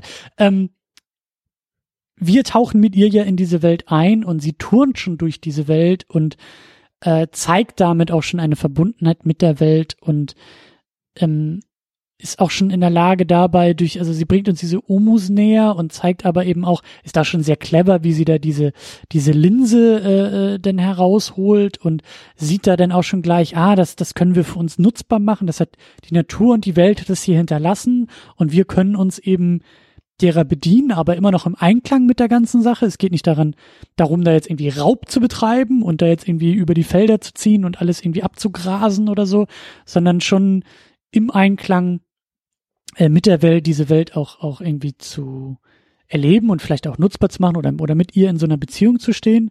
Und dann zeigt sich das ja auch schon direkt danach, als dann eben so ein lebendiges Omu-Wesen, ähm, ähm, glaube ich, äh, jemanden aus ihrem, aus ihrem Tal, aus ihrem Dorf, glaube ich, irgendwie, naja, nicht angreift, aber zumindest äh, verfolgt. Und da ist mir das auch schon aufgefallen, dass sie ja eben, obwohl sie da irgendwie auch schon mit, mit irgendwelchen äh, Blendgranaten oder so irgendwie unterwegs ist, sie betont es halt sehr lautstark, auch für uns als Zuschauer so, es geht darum, dieses Wesen aufzuhalten und nicht zu töten. So. Und dass sie da eben auch unterscheidet und dass das eben auch ihr Zugang zur Welt ist, nicht zu töten, sondern äh, eingreifen zu wollen. So. Und das fand ich auch schon sehr schön. Ja, auf, auf jeden Fall. Kann ich alles nur unterschreiben. Und äh, wir haben ja später dann noch diese, diese etwas niedliche Rückblende noch, wo wir sie als kleines Mädchen sehen, ne, wo, wo man dann sieht, dass sie so ein, so ein ganz kleines Baby Omu da versteckt hat, ne, weil, weil sie halt Mitleid äh, mit Stimmt. dem hat. Also da sieht man dann so auch noch so ganz, ganz kindlich. So, sie hat einfach immer schon so die, die Liebe zur Natur in sich gehabt. Mhm. Und das ist ja auch eben ein, ein Motiv, was wir auch in vielen Miyazaki-Filmen finden, ne, dass Erinner dich an Shihiro, das ist ja auch ein ganz präsentes Thema da, mhm. wo es diese, diese tolle Szene gibt, wo dieser Flussgeist dann da in dieses Badehaus kommt, ne? und dann, dann müssen sie versuchen, ihn zu säubern und dann holen sie da irgendwie so ein Fahrrad aus ihm raus, das finde ich immer so klasse da. Ja, ich habe also, ich hab ja auch einen absoluten Softspot für diese Art von, von Helden und Protagonisten, die halt einfach nicht anders können, außer gut zu sein oder außer halt sie selbst zu sein und damit halt Ach, tatsächlich. in der Welt so zu wirken. Ne? Also das, das, ähm, das, äh, äh, da bin ich ja schon zumindest, da, da bin ich ja schon dabei, aus den acht Punkten quasi neun Punkte zu machen in dieser, äh, in diesem Vergleich. Aber eine Sache, die mir auch ähm, äh, aufgefallen ist, also ich habe den Film jetzt zum ersten Mal im Jahr 2019 gesehen. Das äh, ist alles ganz anders als im Jahr 84 oder vielleicht auch als als du den das erste Mal gesehen hast. Ich musste ganz oft an äh, Star Wars denken. An Ray. Die gute Ray aus Episode 7, die zumindest bei Episode 7, da kann ich mich dran erinnern, dass dann auf einmal auch irgendwie so das Internet mal wieder das Internet war und angefangen hat über Ray, ähm, ich will nicht sagen nachzudenken, weil vielleicht schon eher herzuziehen, weil ähm, ähnliche Aspekte bei Ray irgendwie zu finden sind wie bei Nausicaa. Also du diese Mary Sue-Geschichte? oder? Ja, was? und ich finde dieses ganze Mary Sue-Kram, das ist totaler Schwachsinn und Blödsinn und das ist eine Diskussion, die man eigentlich gar nicht führen muss, weil wo ist denn das Problem? Also, also der Aspekt ist ja, dass ähm, Leute sagen, ja, Ray ist unfehlbar. Ray ist keine richtig gute Protagonistin, weil die kann alles und die wird von allen gemocht und äh, äh, wo hat die denn irgendwie was zu tun und irgendwie zu wachsen oder so, wo ich mir dann auch denk, so fucking what? Wo ist denn das Problem dabei? Also das, äh, da habe ich jetzt per se erstmal kein Problem mit, weil das für mich halt eher ein weiteres Puzzlestück in Sachen äh, Erzählung, in Sachen ähm, Heldengeschichten ist, bei der ich jetzt per se das nicht verteufeln will, sondern erstmal es annehme und sage, okay, das ist erstmal so, aber was, was macht das denn mit ihr, mit uns, mit dem Film, mit der Geschichte, mit allem Größeren? Also das halt von vornherein zu verteufeln, finde ich halt ein bisschen kurz gedacht. Gerade weil das eben auch bei Protagonistinnen in Filmen ähm, ein bisschen tricky ist, weil ich habe das Gefühl, wenn wir schon anfangen, jede Protagonistin, die mal eben nicht die kleine zarte Prinzessin oder Ripley mit Maschinengewehr ist. Also es gibt irgendwie oft nur diese beiden Extremer und sobald eine neue oder vielleicht auch wiederkehrende Form von Protagonistin uns gezeigt wird, dann finde ich das ein bisschen Quatsch, das von vornherein so niederzudiskutieren und zu sagen, ja, das ist ja irgendwie auch nichts Gutes oder nichts Wahres oder mh. Hm, während Jungs und Männer ganz viele Sachen sein dürfen, habe ich das Gefühl, dass Mädchen und Frauen in Filmen entweder eben das doofe Prinzesschen sein dürfen oder die Ärsche tretende Superheldin.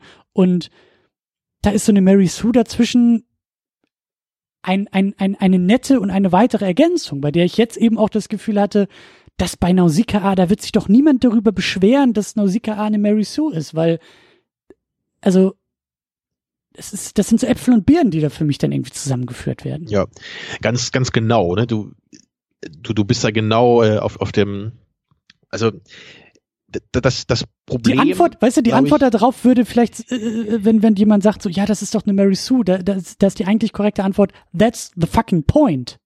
Also. Es, es geht halt um den Kontext, ne? Es geht eben darum, was für einen Film wir haben und was Leute eben davon erwarten. Ich glaube, bei, bei Star Wars war eben der Punkt, der direkte Vergleich mit Luke Skywalker, wenn man einfach nur die Figuren vergleicht, ist es halt schon so, dass Luke Skywalker jetzt eher eine Wandlung durchgemacht hat, äh, auch im ersten Star Wars Film selber schon. Ne? Am Anfang ist er eben der kleine Farmerjunge und am Ende sitzt er plötzlich im Kampfschiff und ähm, äh, ist al alleine dafür verantwortlich, ne, die ganzen die ganze Rebellion gerettet zu haben. Und bei Ray hat man irgendwie von Anfang an das Gefühl, dass sie eben wie schon alles kann und nicht so richtig wachsen muss. Also im direkten Vergleich würde ich schon sagen, dass Luke Skywalker mir da besser gefällt.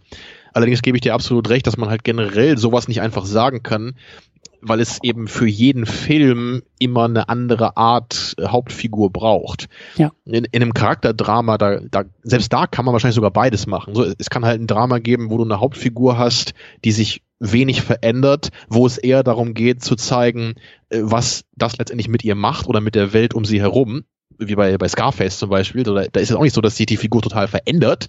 Sie ist von Anfang an eigentlich dieser äh, kompromisslose Mistkerl. Aber du siehst eben, wie weil die Figur eben so ist, wie sie ist, letztendlich alles zusammenbricht, was sie sich am Anfang aufgebaut hat ne? und was es halt mit den Menschen um sie herum tut. Ja, ja. So kann man das auch machen. Aber natürlich kannst du halt auch eine Figur ähm, haben, die sich total verändert im Laufe eines Filmes, so wie bei American History X zum Beispiel.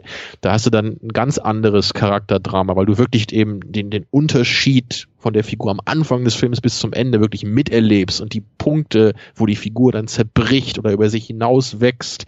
Ja, und äh, das kann halt alles funktionieren. Man kann halt nicht einfach von Anfang an sagen, nur so ist eine gute Figur und fertig. Und gerade bei Star Wars ist eben immer das Problem, dass alle Leute heutzutage eben was ganz anderes von diesen Filmen erwarten. Ne, manche wollen halt einfach nur im Grunde sowas sehen wie am Ende von Rogue One, dass Darth Vader irgendwie Leute mit Lichtschwertern zerschnetzelt und dann äh, jubeln sie. Und andere wollen halt ein total äh, gut durcherzähltes Drama haben, und, und so gern ich die alten Star Wars ja auch, Filme ja auch mag, das waren die früher natürlich auch nicht. Ne? Das waren jetzt auch nicht die progressivsten Figuren aller Zeiten. Ne? Das, also Han Solo, äh, Leia und Luke Skywalker waren alles tolle Figuren, aber das war ja auch trotzdem sind sie ja relativ generisch in ja, ihrer klar. Funktion. Ne? Ja, sie sind halt einfach nur super besetzt und halt auch sehr gut geschrieben, so dass eben die Prinzessin Leia auch nicht eben das Prinzesschen ist, sondern eben eine Prinzessin ist mit Autorität. Das, das gibt der Figur eben eine gewisse Würze und dass Han Solo eben ne, dieser dieser Schmugglertyp ist, der halt äh, letztendlich dann doch das Herz aus Gold hat. So das, das ist jetzt nicht alles irgendwie die größte Leistung von Writing aller Zeiten. Ja, und deswegen muss man da eben differenzieren, das stimmt. Und ja, hier bei, bei dem Film bei Nausicaa, ich, ich habe ja eben auch schon so im Nebensatz betont, sie hat halt im Grunde keine wirklichen Schwächen. Aber ist das per se ein Problem? Finde ich genau wie du hier auch nicht. So, sie ist eben unsere Heldin und das hier einfach auch völlig ohne Kompromisse. So, sie ist ja auch nicht langweilig deswegen. Ne? Wir, wir fiebern ja mit ihr mit. Sie hat ja Probleme, sie hat Aufgaben, die, denen sie sich stellen muss. Das ist ja auch spannend mit ihr, das Ganze zu erleben. So, und ja, vielleicht ist das dann auch so ein bisschen die Kritik bei Ray. Also in so ein paar kleinen Punkten habe ich das halt auch so empfunden. Also gerade mit dieser Lichtschwertgeschichte am Ende. So, das wurde ja im Nachhinein dann auch nie erklärt, ähm, also ich glaube ja bis heute, dass das äh, eigentlich nicht so gedacht war, natürlich, wie das in Episode 8 dann rauskam, dass ihre Eltern quasi einfach irgendwie niemand waren. Und, und über, sie halt einfach über Star Wars müssen wir auch nicht noch viel weiter äh, äh, diskutieren. Nee, nee, das aber, war nur einfach also, so, dass ich das Gefühl hatte, dass ähm, da so ein bisschen ähm, mit ungleichen Waagschalen vielleicht auch äh, Kritik angelegt wurde. Klar, die Filme sind auch höchst unterschiedlich und dadurch auch in anderen äh, Nuancen äh, unterschiedlich. Ich will kurz versuchen, den Bogen nämlich auch wieder auf Nausicaa, auch auf den Film zurückzubringen, weil bei Nausicaa, bei der Figur, bei der Protagonistin funktioniert das eben auch sehr gut, weil das auch in meinen Augen eine Geschichte ist, die halt auch sehr starke Aussagen über die Welt um sie herum machen will. Also alles, also weil du ja auch sagst, so die große Veränderung ähm, in der Person, in der Figur Nausicaa erleben wir jetzt vielleicht eben nicht, weil sie von Anfang an oder von Anfang dieses Films, dieser Erzählung eigentlich äh, ist, wer sie ist und auch gut so ist, wer sie ist, aber dass die Welt um sie herum halt so scheiße ist. So, weil in der Welt um sie herum halt diese kriegstreibenden Völker da sind und eben nicht mit der Natur zusammengelebt hat. Also ihre Umwelt ist halt eben im Gegensatz zu ihr ähm, eher die Instanz, die vielleicht eine Wandlung durchmacht oder die halt eher eine Wandlung benötigt auch als Nausicaa. Ja. Außerdem ist es ja hier auch nicht so, dass sie irgendwelche Sachen kann, die überhaupt keinen Sinn machen. Also wir können uns ja absolut vorstellen, dass sie so fähig ist äh, in dem, was sie tut, weil sie eben in dieser Welt aufgewachsen ist, ne? weil sie ja, wie man sieht, ja auch andauernd rausfliegt in diese Einöde und da Ressourcen beschafft für ihren, für ihr Volk. Ne? So, und ich meine nur, bei, nur abschließend zu Star Wars, so bei diesem Lichtschwert-Moment, wo halt dann Ray plötzlich das Lichtschwert aufnimmt und plötzlich auch kämpfen kann und im Nachhinein das halt nie irgendwie erklärt wurde, warum sie das kann. Ähm, da in dem Punkt kann ich dann schon verstehen, dass man sich fragt, so, hm, warum kann sie das? Einfach nur, damit wir jetzt einen Lichtschwertkampf haben. Ja, aber wenn man das Gefühl kriegt, dann macht es halt keinen Spaß mehr. So, aber hier fragst du dich halt nicht so, warum kann sie diesen Glider fliegen? Ja, weil sie den halt ihr Leben lang fliegt. Ne, dann macht's halt Sinn. Ja, ja, äh, ich würde, glaube ich, langsam von, von ihr auch, also wir werden nochmal auf sie zurückkommen und auch kommen müssen.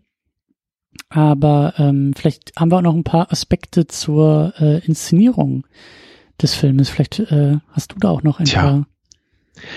Es ist, ich muss mich ja echt immer zusammenreißen, dass ich das immer positiv formuliere für den Film und nicht immer negativ für alle anderen Filme.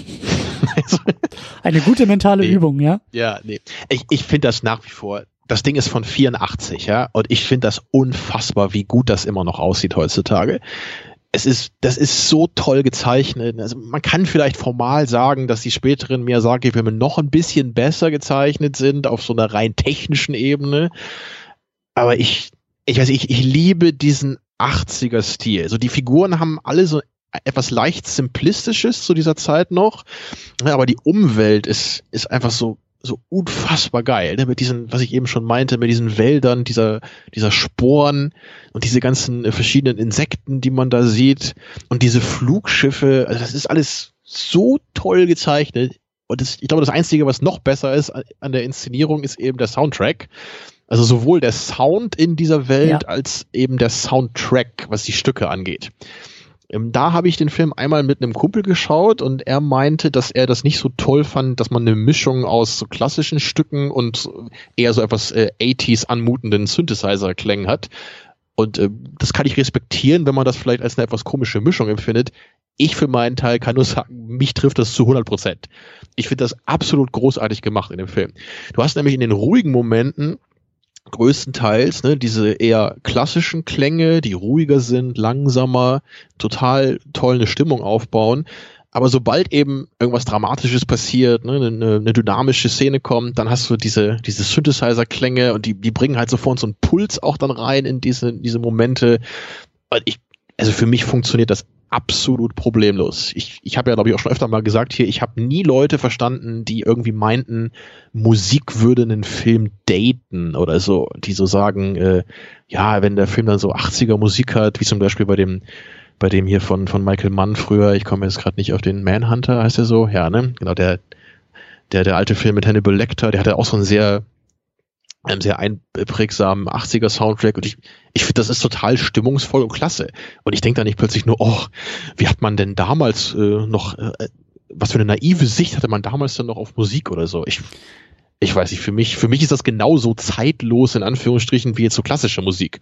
Ne, wobei da ja immer gesagt wird, sie sei zeitlos. Ich, ich, naja, ich kann das irgendwie nicht so ganz nachvollziehen, wie man da so denkt oder woher sowas kommt. Kommt so ein bisschen drauf an. Also wenn du jetzt auf einmal irgendwie eine, eine Komödie hast, wo äh, so eine romantische Komödie, wo die ganze Zeit Britney Spears und dann noch irgendwie New Metal Anfang der 2000er und dann irgendwie noch die Venga Boys, so, da würdest du auch sagen, mh, hm, ja, also der lässt sich schon sehr stark auf einen sehr kurzen Zeitraum irgendwie äh, äh, äh festlegen und ähm, also es gibt schon, also ich glaube, dass solche Aussagen vor allen Dingen in Trendhaftigkeit von Musik gehen. Es gibt Musik, die ist, die ist absolut zeitlos. Es gibt Musik, die macht in Zeiten, in Kontexten sehr viel Sinn.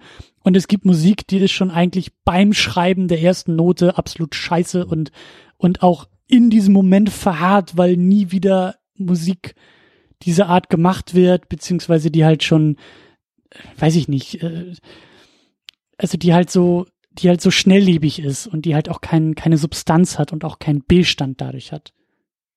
Also, also klar, ich habe das natürlich auch schon erlebt, dass ich Filme aus den 90ern gucke äh, und dann auch sofort denke, okay, mehr 90s wird's jetzt irgendwie nicht mehr, ne, mit dem Look und dem, und dem Sound so.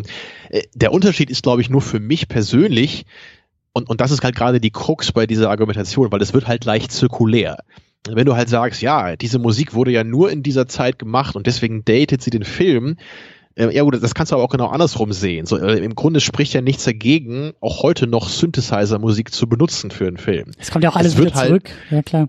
Äh, gerade da ist es ja sogar so, ne, obwohl es ja dann auch oft eher wieder so äh, in Retro-Manie gemacht wird. Ähm, äh, vielleicht kennst du hier die Videospiele Hotline Miami ja, oder klar. so, ne? Die ja, haben ja, die haben zum Beispiel einen unfassbar geilen, minimalistischen Synthesizer-Soundtrack den ich, den finde ich jetzt nicht nur toll, weil der mich daran erinnert, wie Filme aus den 80ern mal geklungen haben, sondern weil ich es einfach genuin gut finde und passend finde. Ja, oder denk an John Carpenters Filme. Also der, der macht auch seit Ewigkeiten Synthesizer-Musik, die unglaublich gut funktioniert in seinen Filmen. Da denke ich nicht mal nur gleich, ah, ja, hier, ne, Escape from New York, die alten 80er-Schinken. So, nee, das ist einfach stimmungsvolle Musik, die für mich genauso gut funktioniert und für mich persönlich sogar deutlich besser noch, als äh, wirklich so eine klassische orchestrale Musik. Ja, also ich gebe dir halt recht. Lustigerweise auch Filme datiert, ne? Ist mir nämlich auch gerade mal eingefallen, weil äh, so Musik wie bei Star Wars äh, 77, die wird halt heute eigentlich so nicht mehr gemacht. Nee, natürlich hast du heute immer noch klassische orchestrale Kompositionen. Selbst das ist immer ne? weniger. Mal so, mal so. Ne? Was ich nur sagen will, letztendlich, nix ist wirklich zeitlos, ja, weil sich ja auch in der ja. Klassik das natürlich immer verändert. Natürlich gibt's die halt deutlich länger als jetzt New Metal, so um dein Beispiel aufzugreifen. Äh, und gut, wenn ich jetzt Limp Bizkit in einem Film hören würde, würde ich jetzt auch dann eher an die frühen ja, 2000er denken. So, ja, das stimmt. Ne? Das, das ist was anderes. Ja, aber äh, also ich, ich, ich weigere mich, also generell Synthesizer-Musik, ja, die ja auch wirklich noch mehr Facetten haben kann, wirklich auf, auf eine Stufe mit sowas wie Limp Bizkit zu stellen, was jetzt die ganz spezielle Ausformung von New Metal ist, was halt wirklich auf eine sehr kleine Zeitspanne zu, äh, zu datieren ist und ja im Grunde auch von Anfang an relativ albern war. So. Ist, ist eine schwierige Diskussion, ich weiß nicht. Weil wenn jemand das so empfindet, ist es ja auch sein gutes Recht. Ich finde es nur irgendwie unfair, muss, muss ich einfach sagen, weil ich, ich persönlich konnte einfach nie nachfühlen, wie man Synthesizer-Musik als albern empfinden kann. Für mich ist es genauso ein valides Stilmittel wie klassische Musik oder andere Musikformen ja, auch. Ja, ja. Da will ich dir auch gar nicht widersprechen. Ähm, ja, also hat dir das denn auch so in, in der Mischung hier auch gefallen oder, oder kannst du das schon verstehen, wenn Leute sagen, dass das äh, beißt sich für ich, sie? Ich muss ganz ehrlich sagen, also mir ist, mir ist der Soundtrack gar nicht so äh, in Erinnerung geblieben wie eher das Sounddesign, was du auch schon gesagt hast. Also ähm, das fing schon damit an, dass ich äh, wach wurde, als ich die DVD einfach ins Laufwerk gelegt habe und äh, im Startmenü, also im, im DVD-Menü, einfach nur so Windklänge aus meinem Fernseher kamen, bei dem ich, also ich saß wirklich mhm. so ein paar Sekunden länger in diesem Menü, weil ich dachte, oh, das klingt schon so schön, das ist schon so, ich bin schon sofort drin. Ich weiß ja noch gar nicht, was ich da überhaupt gucken werde, aber ich bin sofort drin, weil da schon so diese Windsounds waren und dann eben auch im Film selber, als sie da auch in dieser, in dieser, äh, ja, in der Natur so unterwegs ist und überall so irgendwelche Geräusche und irgendwelche Tiergeräusche, die ich als Tiergeräusche wahrnehme, aber nicht mit Tieren aus meiner Welt irgendwie vergleichen kann, aber trotzdem halt Stimmung erzeugen, Welt erzeugen, Geschichte erzählen. Das fand ich halt schon, schon. Ja, es ist auch schön, dass er, es ist echt schön, dass der Film so anfängt. Sie konnten sich ja dann doch äh, kurze Zeit danach die kurze Narration nicht verkneifen, ne, um einmal so die Welt zu etablieren. Mhm. Kann man machen. Ich finde es eigentlich immer schöner, wenn man sowas bisschen so lebendiger aus der Geschichte entwickelt. Es, na, kann man wahrscheinlich nicht immer erwarten. Ich, ich mag halt so eine Texttafel nicht so gerne, ne? Weißt du, sowas oder, oder so dieses so, ähm, die alte Welt ging damals in Flammen auf, etc., etc. Also bei Star Wars hat man es eben cool gemacht, weil das gleichzeitig so ikonisch dann eben ist. Dann nimmt man es nicht als eine platte Texttafel wahr. Das ist ja auch dreidimensional, die fliegt ja auch in den Raum rein. Yeah, ja genau. So. Aber generell finde ich es schöner, ne, wenn man dem Zuschauer vielleicht einfach mal fünf bis zehn Minuten gibt, wo er vielleicht nicht genau weiß, in welcher Welt wir sind. Und ich glaube, man kann von einem Zuschauer erwarten, dass er da mal kurz ne, sich, sich äh, auf die Welt einlässt, und wenn dann eben eine Erklärung kommt, so geschickt in Dialoge verpackt, natürlich nicht so, dass sich Figuren dann was erzählen, was sie eigentlich eh schon wissen müssten in der Welt.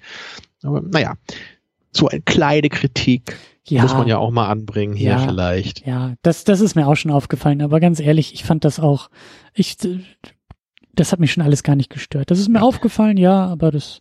Ja, und ich, ich wollte eigentlich auch, auch äh, es positiv formulieren, dass man eben trotzdem den, den Anfang nicht so gemacht hat, dass das erste, was du von dem Film siehst, dieses, wir befinden uns im Jahre 3000, so die alte Welt liegt in Trümmern und so weiter, ne? sondern dass man erstmal wirklich nur, glaube ich, so ein, ich weiß gar nicht, was man da zuerst sieht, einfach so ein Shot auf dem Boden, glaube ich, ist das, ne? wo man so ein paar Fußstapfen oder sowas sieht, ne? zumindest dieser einsame Wanderer da aus ihrem Dorf? Der, der stapft ja da durch die Wüste und dann gibt's, wie du sagst, diese schönen Windklänge, so, das ist halt Worldbuilding, ja, so ja. brauche ich das. Ja.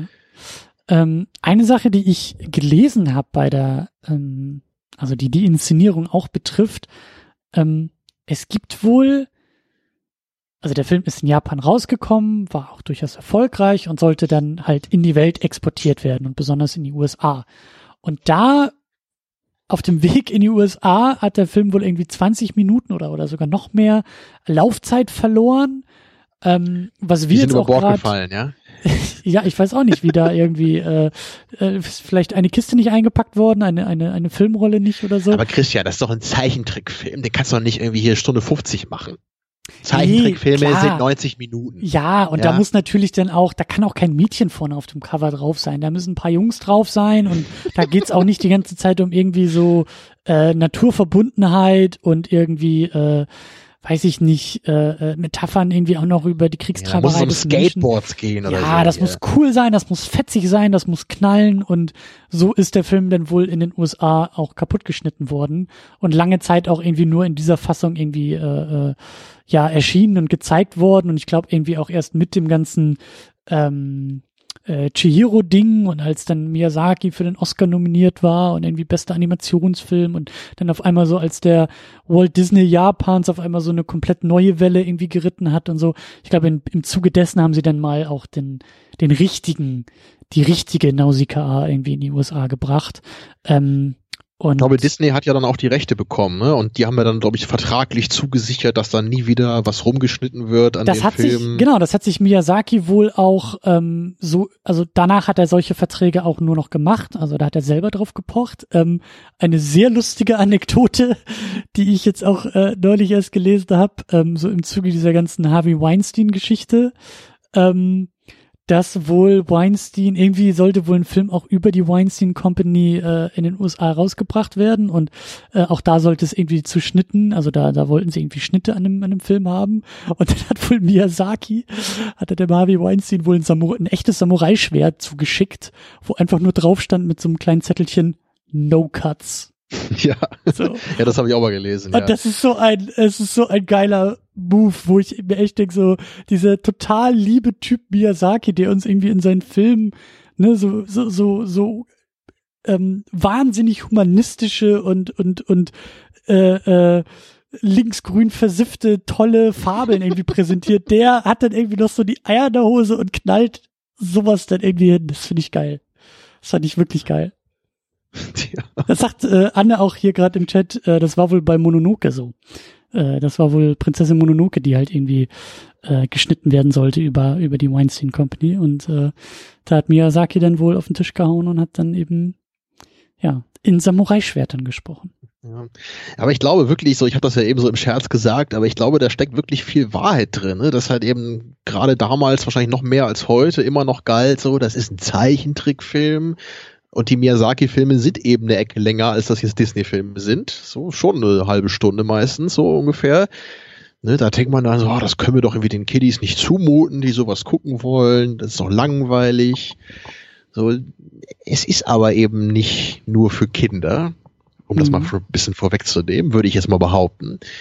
Aber das, äh, das kommt später noch. Ja. Ja, so, wir haben ein guter Weg dahin äh, ist in meinen Augen, also sind in meinen Augen eigentlich auch die Motive. So, weil, also bis hierhin, ich meine, wir haben schon sehr ähm, ähm, löblich auch über den Film gesprochen und auch Aspekte angesprochen, die jetzt vielleicht nicht irgendwie so klassisch Kinderfilm sind, aber wer jetzt vielleicht an dieser Stelle nur so halb zugehört hat, zwischendurch eingeschlafen ist, könnte vielleicht irgendwie, wenn es jetzt äh, zum unangekündigten Test kommt, äh, vielleicht dann doch irgendwie den Haken noch so bei Kinderfilmen setzen. Aber wenn wir jetzt über die Motive des Films sprechen, dann sollte klar werden, dass das halt nicht nur für Kinder ist und auch ein Film, der auch für Kinder funktioniert und für Kinder äh, oder zu Kindern spricht, aber vor allen Dingen auch zu uns allen spricht. Ja. Die Definition Kinderfilm, die steht dann nämlich am Ende noch aus.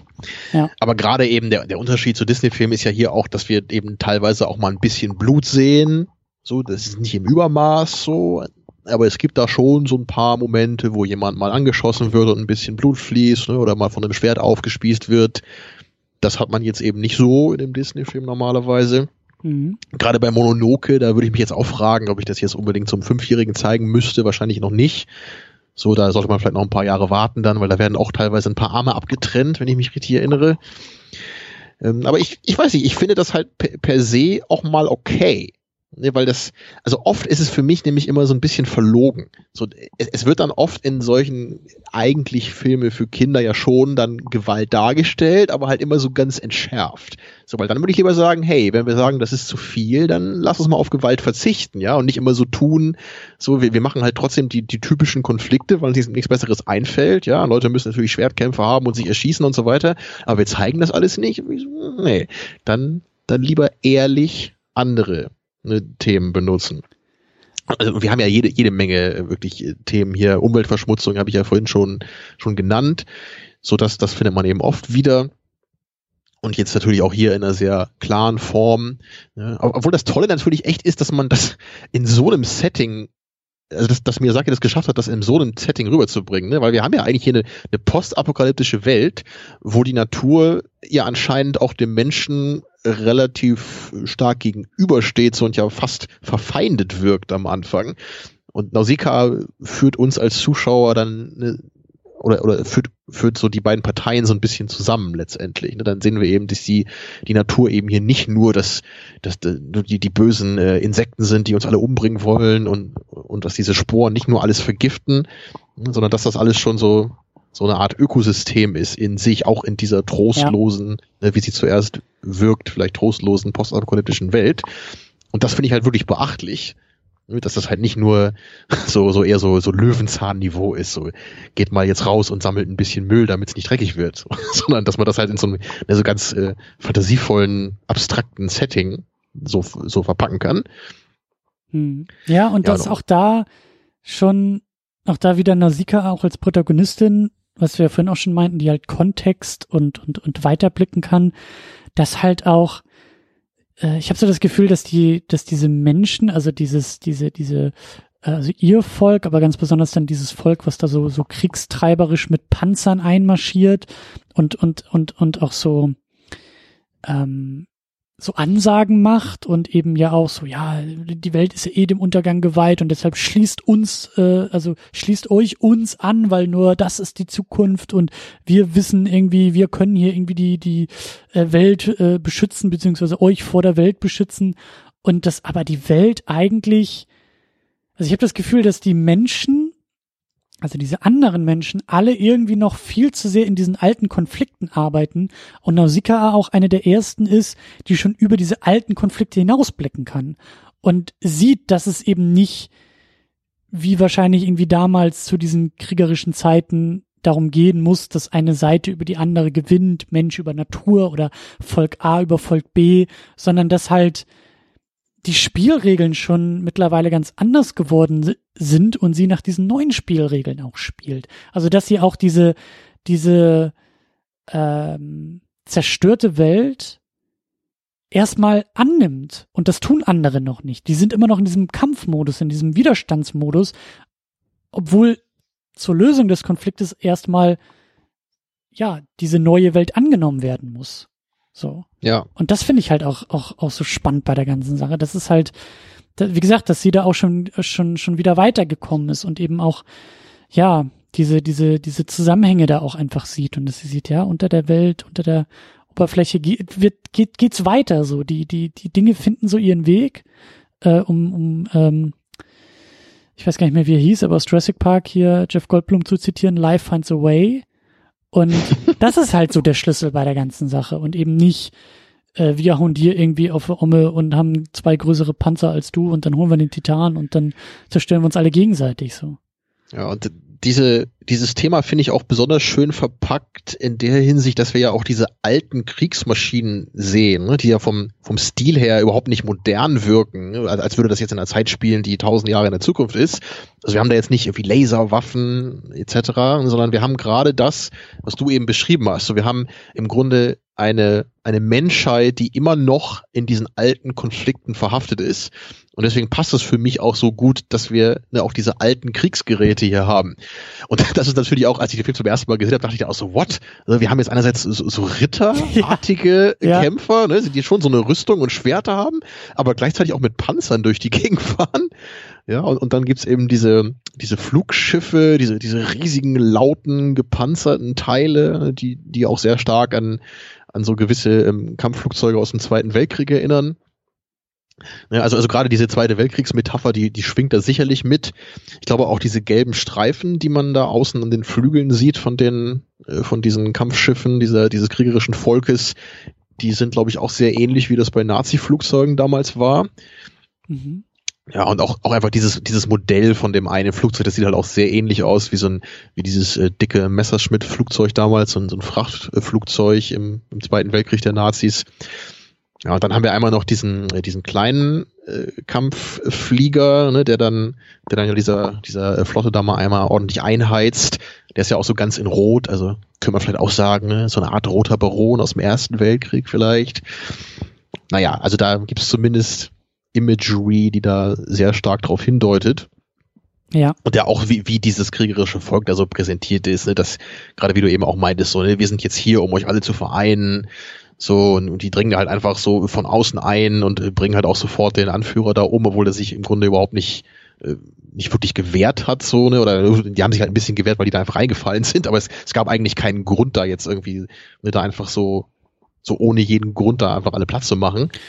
Und das fand ich halt auch so interessant, als ich dann gelesen habe, dass Miyazaki ähm, sehr kritisch auch der eigenen japanischen Regierung äh, immer wieder gegenüberstand, die halt dann gerade in den letzten Jahren ähm, ja politisch ähm, in Bewegung ist. Also ähm, ich habe das auch nur so am, am, am Rande auch auch immer mal wieder verfolgt, aber dass Japan halt irgendwie ähm, also nach dem Ende des Zweiten Weltkriegs ähm, äh, stand dann ja auch eine neue Verfassung und in die Verfassung ist natürlich auch durch die Siegermächte äh, verankert, dass ähm, äh, Japan, also da gibt's dann irgendwie auch noch so Sonderregelungen irgendwie, also dass die halt, ich, ich glaube offiziell kein eigenes Militär haben, sondern das, was so in Richtung Militär geht, irgendwie nur zur Selbstverteidigung, also dass die halt sehr klare Regelungen in der eigenen Verfassung haben, die halt sehr ähm, ich will sagen pazifistisch sind, aber eben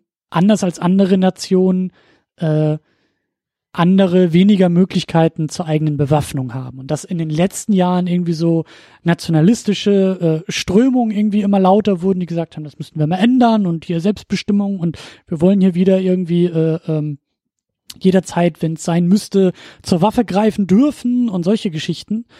Und ähm, da war Miyazaki halt, als das dann, ich glaube so in den 2000ern auch äh, Thema wurde, da war er sehr laut und sehr dagegen.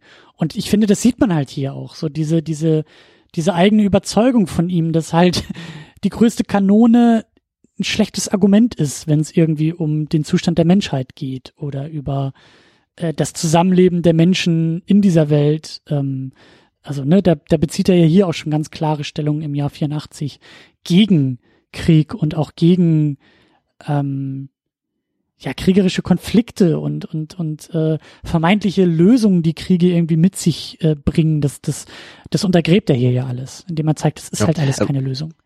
Und wie in Porco Rosso und im wandelnden Schloss, da, da ist ja auch Krieg äh, ein Motiv. So, also im wandelnden Schloss sieht man ja auch einmal wieder, glaube ich, die, die Flotte da irgendwie wieder zurückkommt und die ist irgendwie halb zerschossen und alle sind fertig da auf den Schiffen.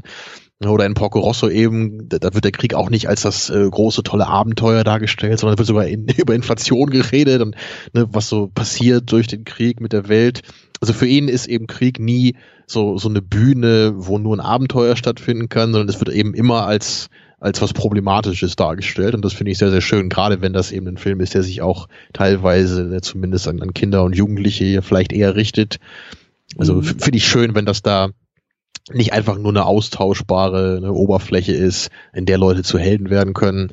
So, es wirkt oft eben so wie, gerade wie, wie mit Nausicaa, ne, ihr, ihr Bezug zur Welt, so, Krieg ist halt nicht, nichts, was sie will. Sie versucht immer deeskalierend zu wirken. Mhm und nur wenn es nicht anders geht, muss sie eben den physischen Konflikt suchen. Also wenn sie selber angegriffen wird oder wenn es eben dann wirklich um alles geht.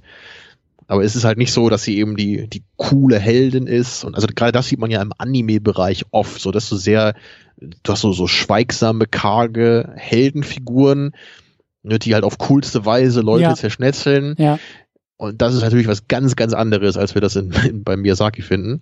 Ja, und das finde ich halt auch so toll, dass, also da, da, ähm, ähm, ich sagen, also da, da, da bin ich halt begeistert auch von, von Kultur und auch von dem Austausch von Kultur, weil ich habe das Gefühl, dass, dass Miyazaki da auch einfach sehr stark in seiner eigenen Kultur und auch in seiner eigenen Geschichte verankert ist und tief, tief gräbt in diesem kulturellen Kontext, um, um uns allen, also um, also Kultur ist etwas, was Menschen ähm, unterscheidet, aber auch zusammenbringen kann und auch in den Unterschieden, ähm, wie soll man sagen, in den Unterschieden, die wir in Kultur irgendwie haben und ausleben, sind wir trotzdem in der Lage, über die Unterschiede, über die großen Gemeinsamkeiten des Menschseins auch Aussagen zu machen. Und das ist für mich halt, das sind die besten Filme, die sowas können, das sind die besten Geschichten, das ist die beste Kunst, das ist die beste Kultur, die in der Lage ist, aus diesem, aus dieser eigenen kulturellen Verankerung und Perspektive äh, universelle Dinge für uns alle irgendwie ähm, äh, auszusagen. Und ich finde, das macht er eben so toll. Also er ist, ich glaube, dass er sehr stark aus dieser eigenen Perspektive erzählt. Also, dass eben, wie eben zum Beispiel auch Japan im Zweiten Weltkrieg aufgetreten ist. Auch da äh, hat er hat er immer wieder Bestellungen, äh, äh, hat er immer wieder Stellung bezogen, hat auch gesagt, so die die Kriegsverbrechen, die Japan auch auch angestellt hat und auch die die äh, aggressive ähm, Vorgehensweise Japans, um einfach nur Territorien zu erobern und, und, und, und Land anzuhäufen und dabei den Menschen zu ignorieren und dabei auch große Verbrechen an, an anderen Völkern und Kulturen irgendwie auszuüben. Das ist eine Sache, über die er gerne reden wollte und immer wieder laut wurde, aber eben auch oft dann so klein gehalten wurde, weil so, darüber reden wir nicht so gerne hier in Japan.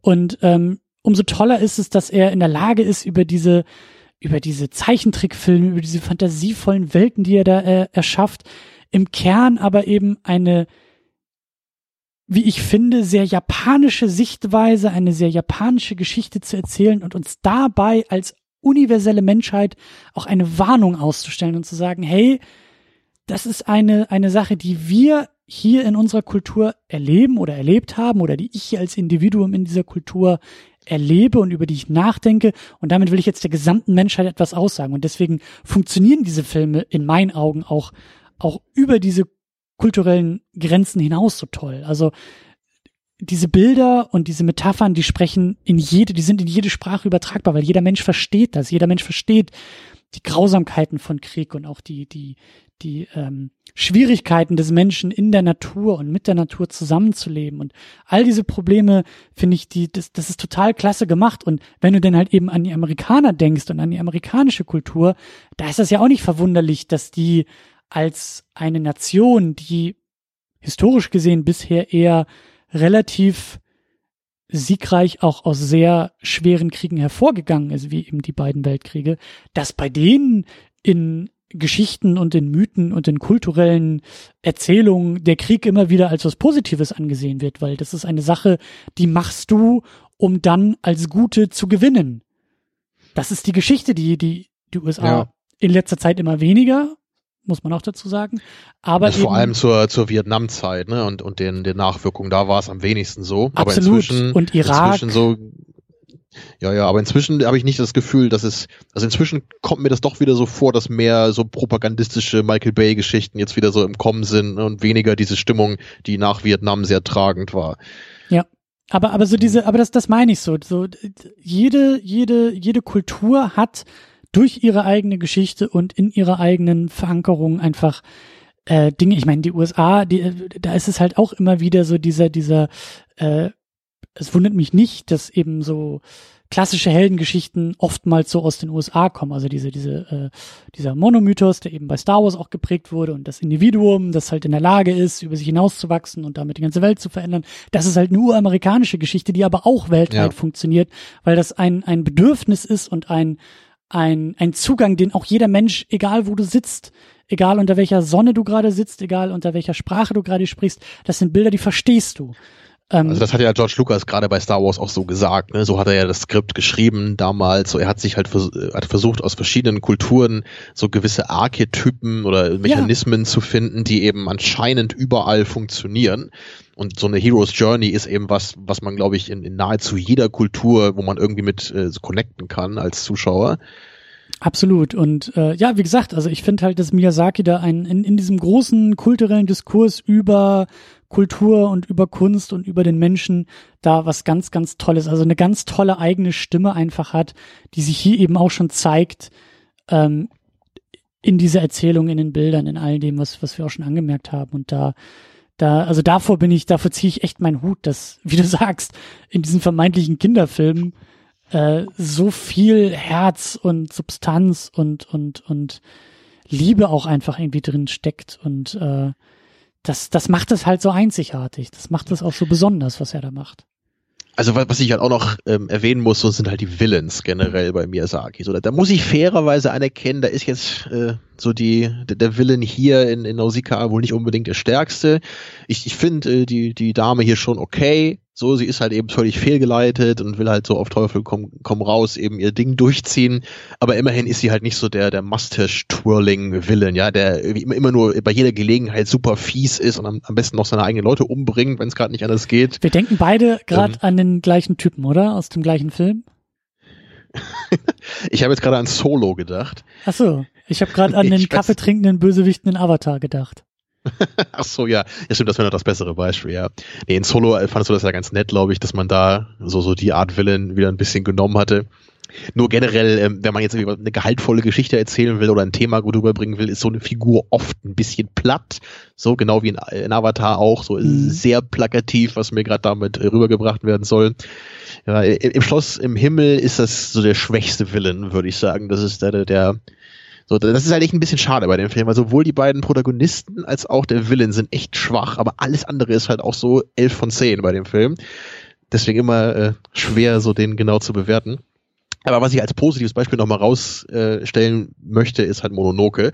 Und da ist es super geil gelöst, finde ich, wie man da eben den, den Willen in Anführungsstrichen ja nur genommen hat.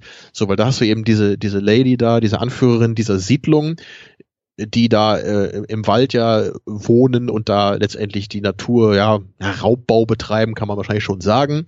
Aber im Grunde äh, wollen die da niemanden umbringen und auch äh, nicht irgendwie die Weltherrschaft an sich reißen, sondern es ist halt eher so eine, ja, so, so, so eine ganz menschliche Sache letztendlich. Ne? Man nutzt eben die Rohstoffe, man äh, ja, äh, ähm, wird fortschrittlicher als Zivilisation, so dass eben da in dem, in dem feudalen Japan so angesiedelt und die Gegenpartei ist dann Mononoke selber mit ihrem Wolfsrudel und den anderen Tieren aus dem Wald, die sich äh, dagegen eben wehren wollen. Und unser Protagonist steht so ein bisschen dazwischen und er kommt auch so von außen auf diesen Konflikt erst zu ne, und lernt dann eben so nach und nach beide Seiten kennen. Und ich finde das eben sehr schön, wie auch die Menschen da dargestellt werden, nämlich nicht als einfach nur seelenlose, gemeine Menschen, die einfach nur die Natur ausnutzen wollen und denen es völlig egal ist, sondern die werden halt auch teilweise in lustigen Momenten dargestellt, so denen, da gibt's auch immer so die, die Frauen mit ihren Männern da, wo es so ein bisschen so hin und her geht, so. Also das ist, ist so ganz äh, echt und natürlich so. Aber gleichzeitig ist der Konflikt eben da und er ist auch gehaltvoll, aber mhm. auf eine wirklich sehr ehrliche Art und Weise, was jetzt auch im Vergleich zu einem Disney-Film wirklich überhaupt nicht so ist, ne? weil im Disney-Film hast du immer klar so den der Villain will halt immer irgendwie unsere Hauptfigur fressen im Dschungelbuch oder irgendwie die, die Herrschaft äh, über, über was weiß ich was übernehmen. So, das sind halt dann noch so sehr einfach gestrickte Muster. Und manche Menschen behaupten so, dass Kinder halt nur sowas verstehen können. Und ich behaupte nein. Ohne irgendwelche pädagogischen Qualifikationen sage ich das jetzt einfach mal. Ich bin der Meinung, Kinder müssen nicht in Kinderfilmen immer nur schwarz und weiß präsentiert bekommen, weil alles andere zu kompliziert ist. Man kann auch gewisse nuancierte Sachen mal darstellen. So, dass das, es muss nicht einfach jede Figur immer böse gucken und hässlich aussehen und deswegen ist sie böse, ne, sondern man kann einfach mal auch die Interessen der Figuren so ein bisschen zeigen das kann auch für Zehnjährige funktionieren, wie es in Mononoke gemacht wird. Also da bin ich mir absolut sicher.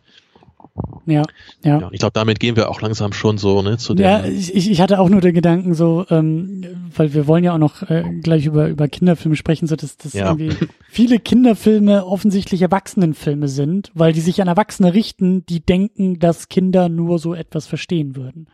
Weißt du, also dass der Filter für Kinderfilme ja oft durch Erwachsene ist. Ob es jetzt einfach nur ein Poster ist, was man sich anguckt, oder ein Trailer, den man sich anguckt, oder den mhm. gesamten Film mit den Kindern guckt, das ist halt, also gerade kleinere Kinder entdecken ja in der Regel selten die Filme komplett selbst und sagen, oh, ich schalte jetzt hier irgendwas ein, ich bleib jetzt hier hängen, weil ich finde das Oh, Konzept da ist ein von, Alien. Ja, Was oder ist das, das denn? Da bleibe ich mal dran. Oder das Konzept von Gut und Böse, das ist jetzt hier besonders sauber ausgearbeitet, das interessiert mich jetzt so, sondern dass ja oft die Eltern oder Erwachsene Filter sind und ich glaube schon, dass da auch öfter ähm, Filme, die sich vermeintlich an Kinder richten und natürlich für Kinder gemacht sind, auch diese erwachsenen Filterinstanzen mitdenken und oftmals dann so diese diese etwas äh, so so die die weichgespülte Version im Schonwaschgang irgendwie präsentieren, weil man weiß, dass die Eltern, die hier der Filter sind, davon ausgehen, dass das für Kinder dann auch voll in Ordnung ist und bloß nicht zu viel herausfordern, hoffentlich keine Fragen stellen, alles ohne Blut, dann ist das schon für Kinder tauglich. Ähm, ich wollte noch ganz kurz eine Sache erwähnen. Ähm, weil ich das Gefühl habe, dass wir sie erwähnen müssen. Ich selber bin auch nicht der Experte da drin, aber ich will das zumindest als Denkanstoß nochmal mitgeben. Und das ist das Stichwort Shintoismus. Ähm, ich selber kenne mich überhaupt nicht mit dem Shintoismus aus. Ich noch weniger, glaube ich. Ähm, ich habe aber lustigerweise äh, gerade gestern Abend noch ein Video gesehen, ähm, das da heißt Ocarina of Time also es bezieht sich auf das Videospiel von Nintendo, also Legend of Zelda Ocarina of Time, a Masterclass in Subtext.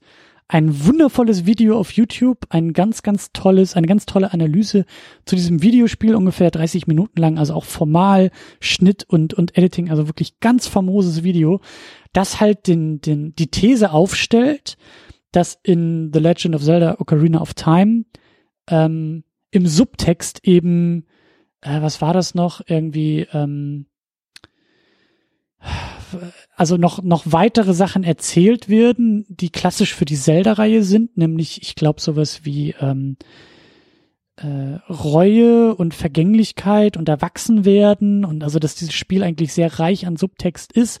Und im Zuge dieses Videos und im Zuge dieser Analyse haben die nämlich in diesem Video einen ganz tollen Bogen gemacht zum Shintoismus, der eben dort in dem Videospiel über Symboliken und eben auch über ähm, eine Erzählung ähm, so, so Einfluss nimmt auf das Spiel. Und als ich das gesehen habe, dachte ich, Moment, das ist doch genau wie bei Nausicaa, das ist doch genau das gleiche, das ist doch, das ist exakt, also das Thema Shintoismus und die Motive aus dem Shintoismus sind genauso dieser Subtext, der da in Ocarina of Time gefunden wird. Der ist nicht nur Subtext, der ist der Haupttext hier in Nausicaa, nämlich so Aspekte wie ähm, ja der der ähm, die die die Beziehung von Mensch und Natur, also dass auch äh, dort zum Beispiel gesagt wird, dass Link, der Protagonist in diesen Zelda-Spielen, halt die Instanz ist, die sehr naturverbunden ist, die sehr ähm, ja auch auch auch verankert ist in dieser Natur und über eigene Handlungen und auch über eigene äh, Gegenstände und Symbole halt als Teil der Natur in der Natur wirkt und die Außenwelt dieser Prota dieses Protagonisten und eben auch bei Nausicaa, das sind die Bereiche, die überhaupt nicht in der Natur irgendwie agieren. Also bei Zelda gibt's halt einen expliziten Bösewichten und der ist halt alles das, was der Protagonist nicht ist und damit auch überhaupt nicht Teil der Natur. Und daraus entsteht erst das komplette Problem auch dieses Antagonisten, dass er eben nicht in der Natur verankert ist, dass er sich komplett dieser Natur entzieht, sie sich, sich selbst über die Natur hebt, Raubbau an der Natur betreibt, Raubbau an der. Umgebung betreibt und eben die Natur zurückschlägt über den Protagonisten. Und das sind alles so Aspekte gewesen, also unbedingt dieses Video schauen, aber eben auch, vielleicht haben wir auch Leute, die sich da auskennen und zuhören, also da würde ich gern noch ganz, ganz viel mehr zu hören und zu lesen zum Thema Shintoismus, wie er funktioniert, weil ich habe das Gefühl, dass eben das, was, was hier bei, bei, bei Nausicaa erzählt wird, ganz stark aus dem Shintoismus eben auch geprägt ja, ist. Bei Mononoke glaube ich genauso. Also ja. wenn ich mir das jetzt so anhöre, das, das klingt Klingt sehr danach. Ich glaube auch bei, bei Chihiro, ich glaube, das kann man da, da ist es vielleicht auch noch ein bisschen mehr der Subtext, aber ähm, mhm. ich glaube, dass das Shintoismus ein guter Schlüssel ist, um diese Filme noch besser zu verstehen. Ich glaube, wir verstehen sie alle sehr gut, vielleicht auch ein bisschen unbewusst, vielleicht auch ein bisschen, ist das ein bisschen fremd so, aber im Kern sind diese ganzen Botschaften auch für uns alle sehr, sehr klar.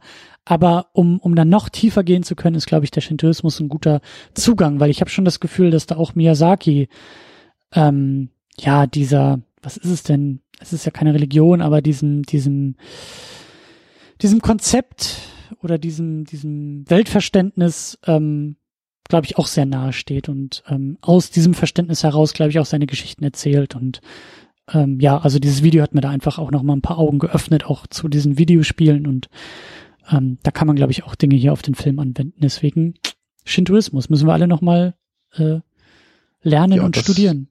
Das klingt in der Tat interessant. Ja. So, und damit können wir jetzt auch den Bogen schlagen zu, zum Thema genau, Kinderfilme, genau, weil ja, ja, das will ich dich nämlich jetzt fragen. So in alt eingesessener philosophischer Tradition, dann frage ich dich jetzt einfach mal, Christian, was ist ein Kinderfilm? Und dann als äh, Fußnote, gibt es überhaupt Kinderfilme? Wenn ja, ist das ein Genre?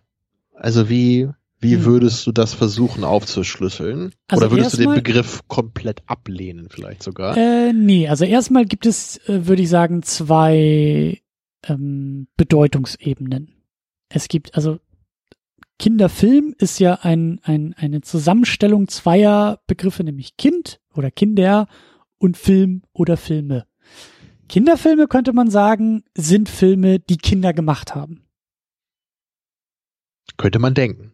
Ja, und da hatte ich auch schon sehr viel Kontakt und sehr viel Berührung mit und das sind auch ganz wunderbare Sachen in der Regel, wenn Kinder selber Filme machen. Aber da sind wir uns ja einig, also das steckt in dem Begriff drin. Das meinen wir jetzt ja aber überhaupt nicht an dieser Stelle. Also wir reden jetzt ja nicht von Filmen, die aus Kinderhand selbst entstanden sind, sondern, und das ist für mich die zweite Ebene, ähm, wir reden, glaube ich, über Filme, die explizit, ich glaube, explizit ist auch wichtig in dem Fall, explizit an Kinder gerichtet sind. Oder? Genau. Und das heißt eben, dass sie mit dieser Idee im Hinterkopf auch produziert wurden. Ne, dass man nicht einfach nur guckt, was gibt's denn für Filme und ach ja, da ist ja dieser Film, dann nehmen wir den mal und vermarkten den an Kinder, ne, sondern dass man von vornherein sagt. Wir wollen einen Film äh, machen, der direkt an Kinder gerichtet ist. Genau. Mhm. Ja, ja. So, und da würde ich mal sagen, gibt's, wenn man das so definiert, ist es ja de facto einfach so, dass das passiert, oder?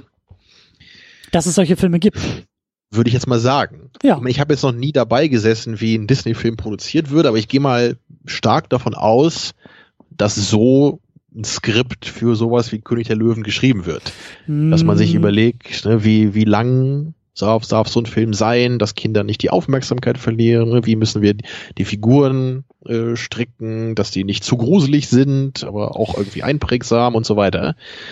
Also ich glaube zum Beispiel, das ist ein gutes ein gutes Beispiel. Ich glaube, dass ähm, so Filme wie König der Löwen oder auch so Sachen wie, wie Pixar-Filme, ich glaube, die werden gar nicht, also da können wir uns jetzt ja auch wirklich nur rein fantasieren, aber im Hause Disney, im Hause Pixar, in, in, in den Studios, in den Umgebungen, in den ähm, äh, solche Arten von Filmen und Animationsfilmen gemacht wird, da muss niemand mehr irgendwie ins Meeting gehen und sagen, Freunde, der nächste Film, den wir machen, der wird sich an Kinder richten und alle schmeißen die Hände in die Luft und sagen, oh nein, ich hatte doch aber schon und ich wollte doch hier mal einen expliziten Sexfilm machen und meine ganzen Blutstudien hier sind jetzt völlig umsonst, sondern mein tausendseitiges Skript für den nächsten Kirche Löwenfilm, was mache ich denn jetzt damit? Ja, also das sind ja alles so Sachen, also die, die, die Rahmenbedingungen geben das ja vor. Also das ist schon klar, wer da irgendwie bei Disney arbeitet, hat das schon einfach über den, über den Laden, über das Studio irgendwie alles so,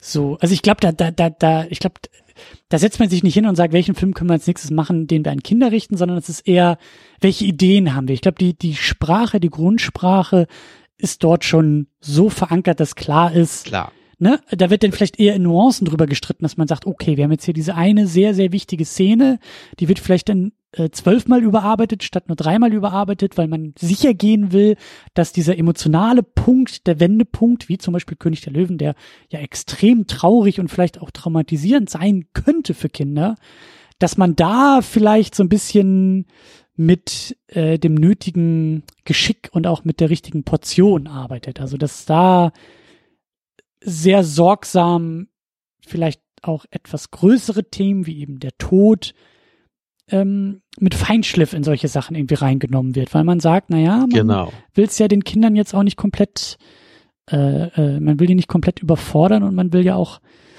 ähm, altersgerecht, zielgruppengerecht da so ein bisschen erzählen. Also ich glaube, dass es eher so funktioniert. Genau, das habe ich auch gemeint. Ne? Genau diese Aspekte, so gerade bei König der Löwen hast du dann die Szene, so der, der Vater von Simba stirbt, so wie wie handhabt man das? Also wie das will stark erzählen, kann das Thema sein? Wie macht man das genau?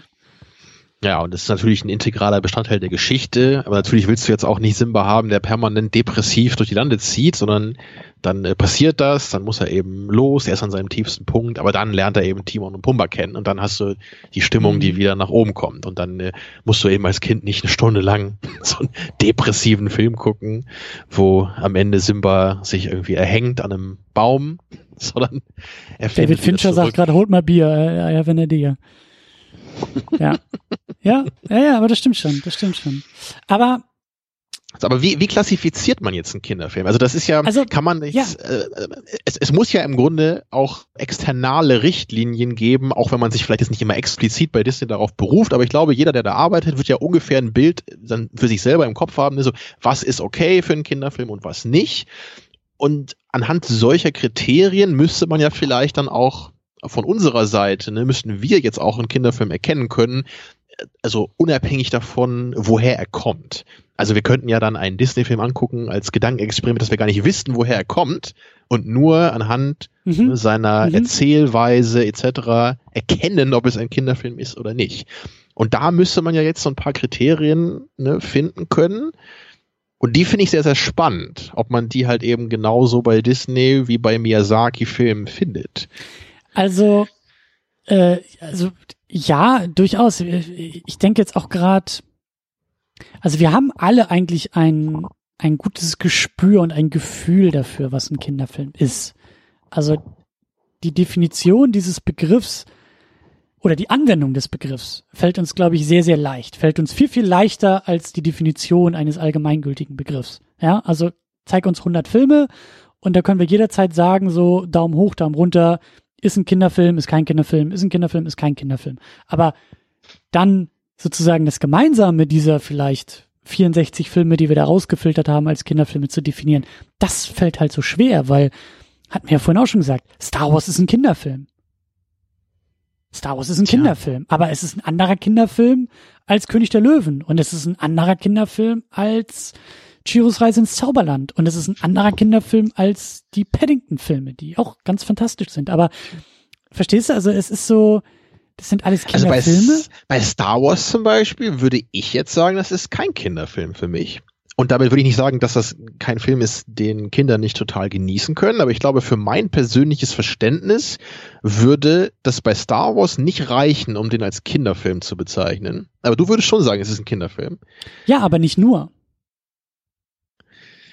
Ach, das, ach so, das geht auch noch. Also, also ein Film kann Kinderfilm sein in mancher Hinsicht und in anderer nicht? Oder zum also ich, ich muss eigentlich, eigentlich muss ich das sogar echt platt mal fragen bei Star Wars, weil ich habe zugegebenermaßen nie so ganz verstanden, warum Leute oft so selbstverständlich sagen, dass es ein Kinderfilm sei. Also ich kann dir in meinem Fall ja sagen, die Geschichte habe ich auch schon äh, zum drölften Mal erzählt. So, ich habe den irgendwie mit sechs, sieben, acht geguckt. Ich war Kind und Zielgruppe und ich glaube, wir haben uns alle irgendwie als Kind in Star Wars verliebt. Bei mir genauso, ja. Und, und ich, gut, äh, als dadurch kann man ja kann schon sagen, sagen, es ist ein Kinderfilm. Äh, ich habe dann äh, sowas wie Star Trek zum Beispiel, wenn ich da TNG geguckt habe als Kind, fand ich das relativ langweilig, äh, außer die Szenen, wo Raumschiffe aufgetaucht sind. Das hat sich dann irgendwann geändert. So, dann fand ich es gar nicht mehr so langweilig, wenn Captain Picard sich über philosophische Probleme unterhalten hat. Mhm. Aber da kann ich zumindest sagen, als ich acht war, war das nicht so. Bei Star Wars hast du recht. Das habe ich äh, von Anfang an genossen. Das finde ich jetzt aber super spannend gerade, weil ich nämlich da bei Star Wars hätte ich nämlich gesagt, das ist für mich ein Film, der sich einfach an jedermann richtet, egal ob er sechs ist ja. oder 75. Ja. Bei einem Kinderfilm würde ich sagen, er richtet sich eigentlich explizit an Menschen, die wirklich sehr jung sind, was halt nicht heißt, dass nur die den auch mögen können. Aber da, also weißt du, da, da würde ich schon irgendwie noch einen Unterschied machen, wenn du mir hier folgen kannst. Schon, ich verstehe schon, was du meinst, aber ich will nämlich auch so ein bisschen auf diese Ebene, also ich ziele ein bisschen auf diese Ebene, wo es halt eben so, so gemein wird, weil oftmals ist es ja so, dass die besten Kinderfilme, die schönsten Kinderfilme, die Filme sind, die eben auch Erwachsene mitgucken können. Und vielleicht auf einem anderen Level. Wie zum Beispiel, sowas, wie ja? zum Beispiel die ganzen Pixar-Filme. Die guckst du als Kind und sagst, oh, bei oben ist das ja cool, weil der Hund sprechen kann aber alle anderen, alle Erwachsenen verdrücken in den ersten zehn Minuten äh, mehrere Tränen als, als, als das Altwerden. Nicht alle Erwachsenen. Ja, aber du weißt, was ich meine. Also das, die ersten zehn Minuten sind halt äh, für alle Erwachsenen fantastisch im Kinosaal äh, äh, und die Kinder sagen, wann fängt denn der Film endlich an? Und äh, äh, am Ende sind die Kinder sehr unterhalten, weil die Hunde sprechen können. Und am Ende des Tages gehen aber sowohl Kinder wie auch Erwachsene aus dem Kinosaal und sagen, das war ein schöner Film.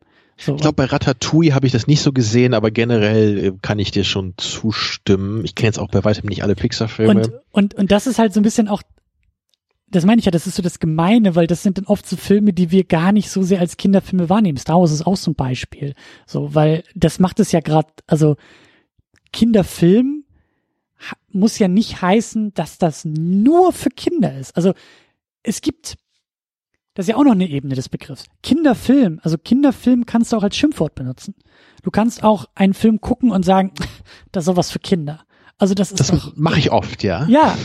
und also das ist ja auch legitim, so wird der Begriff ja auch benutzt. Aber in dem Moment sagst du, das ist ein Film, der der ähm, ja, der wenig erwachsen erzählt, der in einfachen Mustern vielleicht verharrt und bleibt oder sich eben vielleicht auch mit einfachem Humor äh, an Kinder richtet oder von Kindern vielleicht noch mehr gefeiert wird und Erwachsene sagen, da fehlt mir etwas.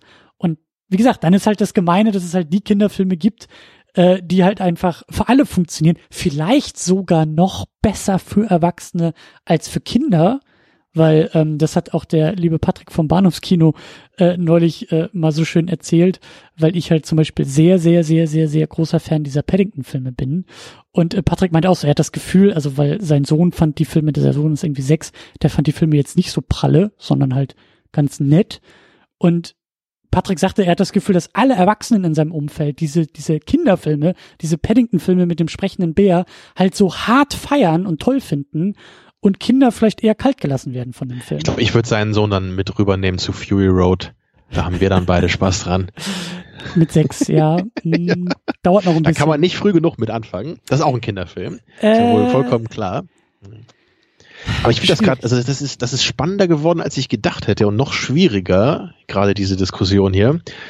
Weil ich, ich muss natürlich jetzt für mich das gerade wieder mit Hörspielen noch versuchen, mir so analog das so herbeizuführen, weißt du, weil es gibt bei Hörspielen natürlich jetzt so Sachen wie Benjamin Blümchen, da können wir uns wohl äh, oder müssen wir uns nicht drüber streiten, dass sich das wohl als, als Kinderhörspiel bezeichnen lässt, weil es sich vornehmlich an Kinder richtet.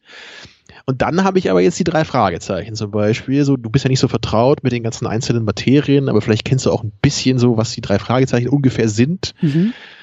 Ich weiß nicht, ob du mal eine Folge gehört hast irgendwo glaub, oder ja. so. Und das ist jetzt ja schon, ich meine, klar kann man sagen, das ist jetzt, also es, es ist zum Beispiel normalerweise wird sich da ferngehalten von so sehr na, heiklen Themen oder so es geht ja jetzt zum Beispiel nicht darum, dass die drei Fragezeichen irgendwie ein Vergewaltigungsopfer irgendwie finden müssen oder sowas. Um sowas geht's nicht. Aber es geht schon vielleicht mal um Mord. Ne? Es geht um irgendwie schon um Verbrechen.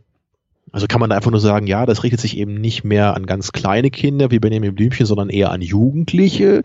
Und hm, ich weiß nicht. Und dann hast du natürlich bei drei Fragezeichen dann auch so diese Geschichte, dass das eben das so groß wurde und es das schon so lange gibt, dass natürlich die Fanbase so eher mitgewachsen ist und man heutzutage dann immer vor der Herausforderung steht, äh, ähm, was machen wir jetzt? Machen wir jetzt so wie früher mhm. oder versuchen wir jetzt ein bisschen so mit der Zeit zu gehen, weil wir auch wissen, dass wie der Großteil unserer Fans eher heute 40 ist? Das ist auch richtig gemeint. Dann hast du wieder das Star Wars Problem, dass du halt als ja. in Anführungszeichen Kinderfilm anfängst, ja, also dass du auf einmal ein Publikum hast, das diese Filme als Kind äh, äh, lieben gelernt hat und aber 20 Jahre später selbst erwachsen ist, selbst Kinder hat und dann hast du auf einmal sowohl hast du ehemalige Kinder und aktuelle Kinder im Kinosaal und musst die aber irgendwie beide unter einen Hut kriegen und musst die beide irgendwie gleich gut unterhalten am Ende des Dann Tages. hatte ich eben meine, meine John Sinclair Hörspiele so, das ist halt Geisterjäger John Sinclair, der, da geht's halt um, um Kämpfe mit dem Übernatürlichen, mit Dämonen etc.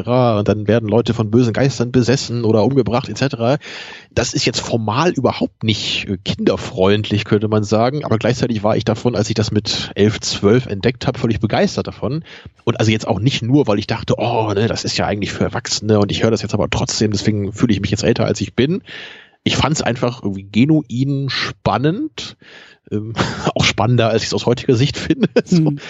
ähm, also wenn man da die alte Serie kennt, die ist heutzutage ja doch recht naiv und hat eher so einen gewissen Trash-Faktor. Aber ich fand, also für mich hat das dann früher äh, eher, glaube ich, so funktioniert, wie es eigentlich gedacht war. Und äh, als Erwachsener hört man dann eher so die äh, Budgetary Restraints raus. Aber ist das jetzt, ähm, ich weiß nicht, ich würde es halt nicht als Kinderserie bezeichnen, nur weil ich als Kind daran Spaß hatte. Ja, weil formal würde man ja sagen, na, das können wir auch nicht machen. Da geht es ja wirklich um, um Mord ne, und um, um fiese Dämonen, die schreckliche Sachen machen. Andererseits, es gibt da jetzt auch nicht so äh, zum Beispiel total fiese Folterszenen oder sowas, was man jetzt bei anderen Hörspielserien, bei moderneren durchaus hat. Und das ist dann schon wieder was anderes. Aber irgendwie, also dieser Begriff scheint doch schwerer zu fassen zu sein. Ähm, also, Anne, Anne hat also, auch weißt du, mein, noch, mein, mein hm? Punkt ist halt nur, ich, ich tue mich halt nur ein bisschen schwer, wenn ich halt sage, für mich ist ein Kinderfilm sowas wie Star Wars, der einfach ein sehr breites Publikum ansprechen kann. Das würde ich intuitiv einfach nicht als Kinderfilm bezeichnen. Ich würde halt sagen, Kinderfilm ist wie, ist halt auch schwer zu definieren, aber ich würde eher sagen, das muss halt was sein, was wirklich genau offensichtlich so gemacht ist, dass es für Kinder ist, und wenn das Erwachsene mögen, hat das wahrscheinlich andere Gründe. Ne? Also, dass sie den Film halt nicht nur als Film gucken, sondern vielleicht nostalgische Verbindung haben oder einfach diese, diese spezielle Simplizität zu schätzen wissen, weißt du? Aber dass das auf einem anderen Level im Grunde ist, dass die Erwachsenen das toll finden. So wie wenn ich jetzt heute Benjamin Blümchen höre, dann mag ich das immer noch, weil ich es halt mein Leben lang kenne.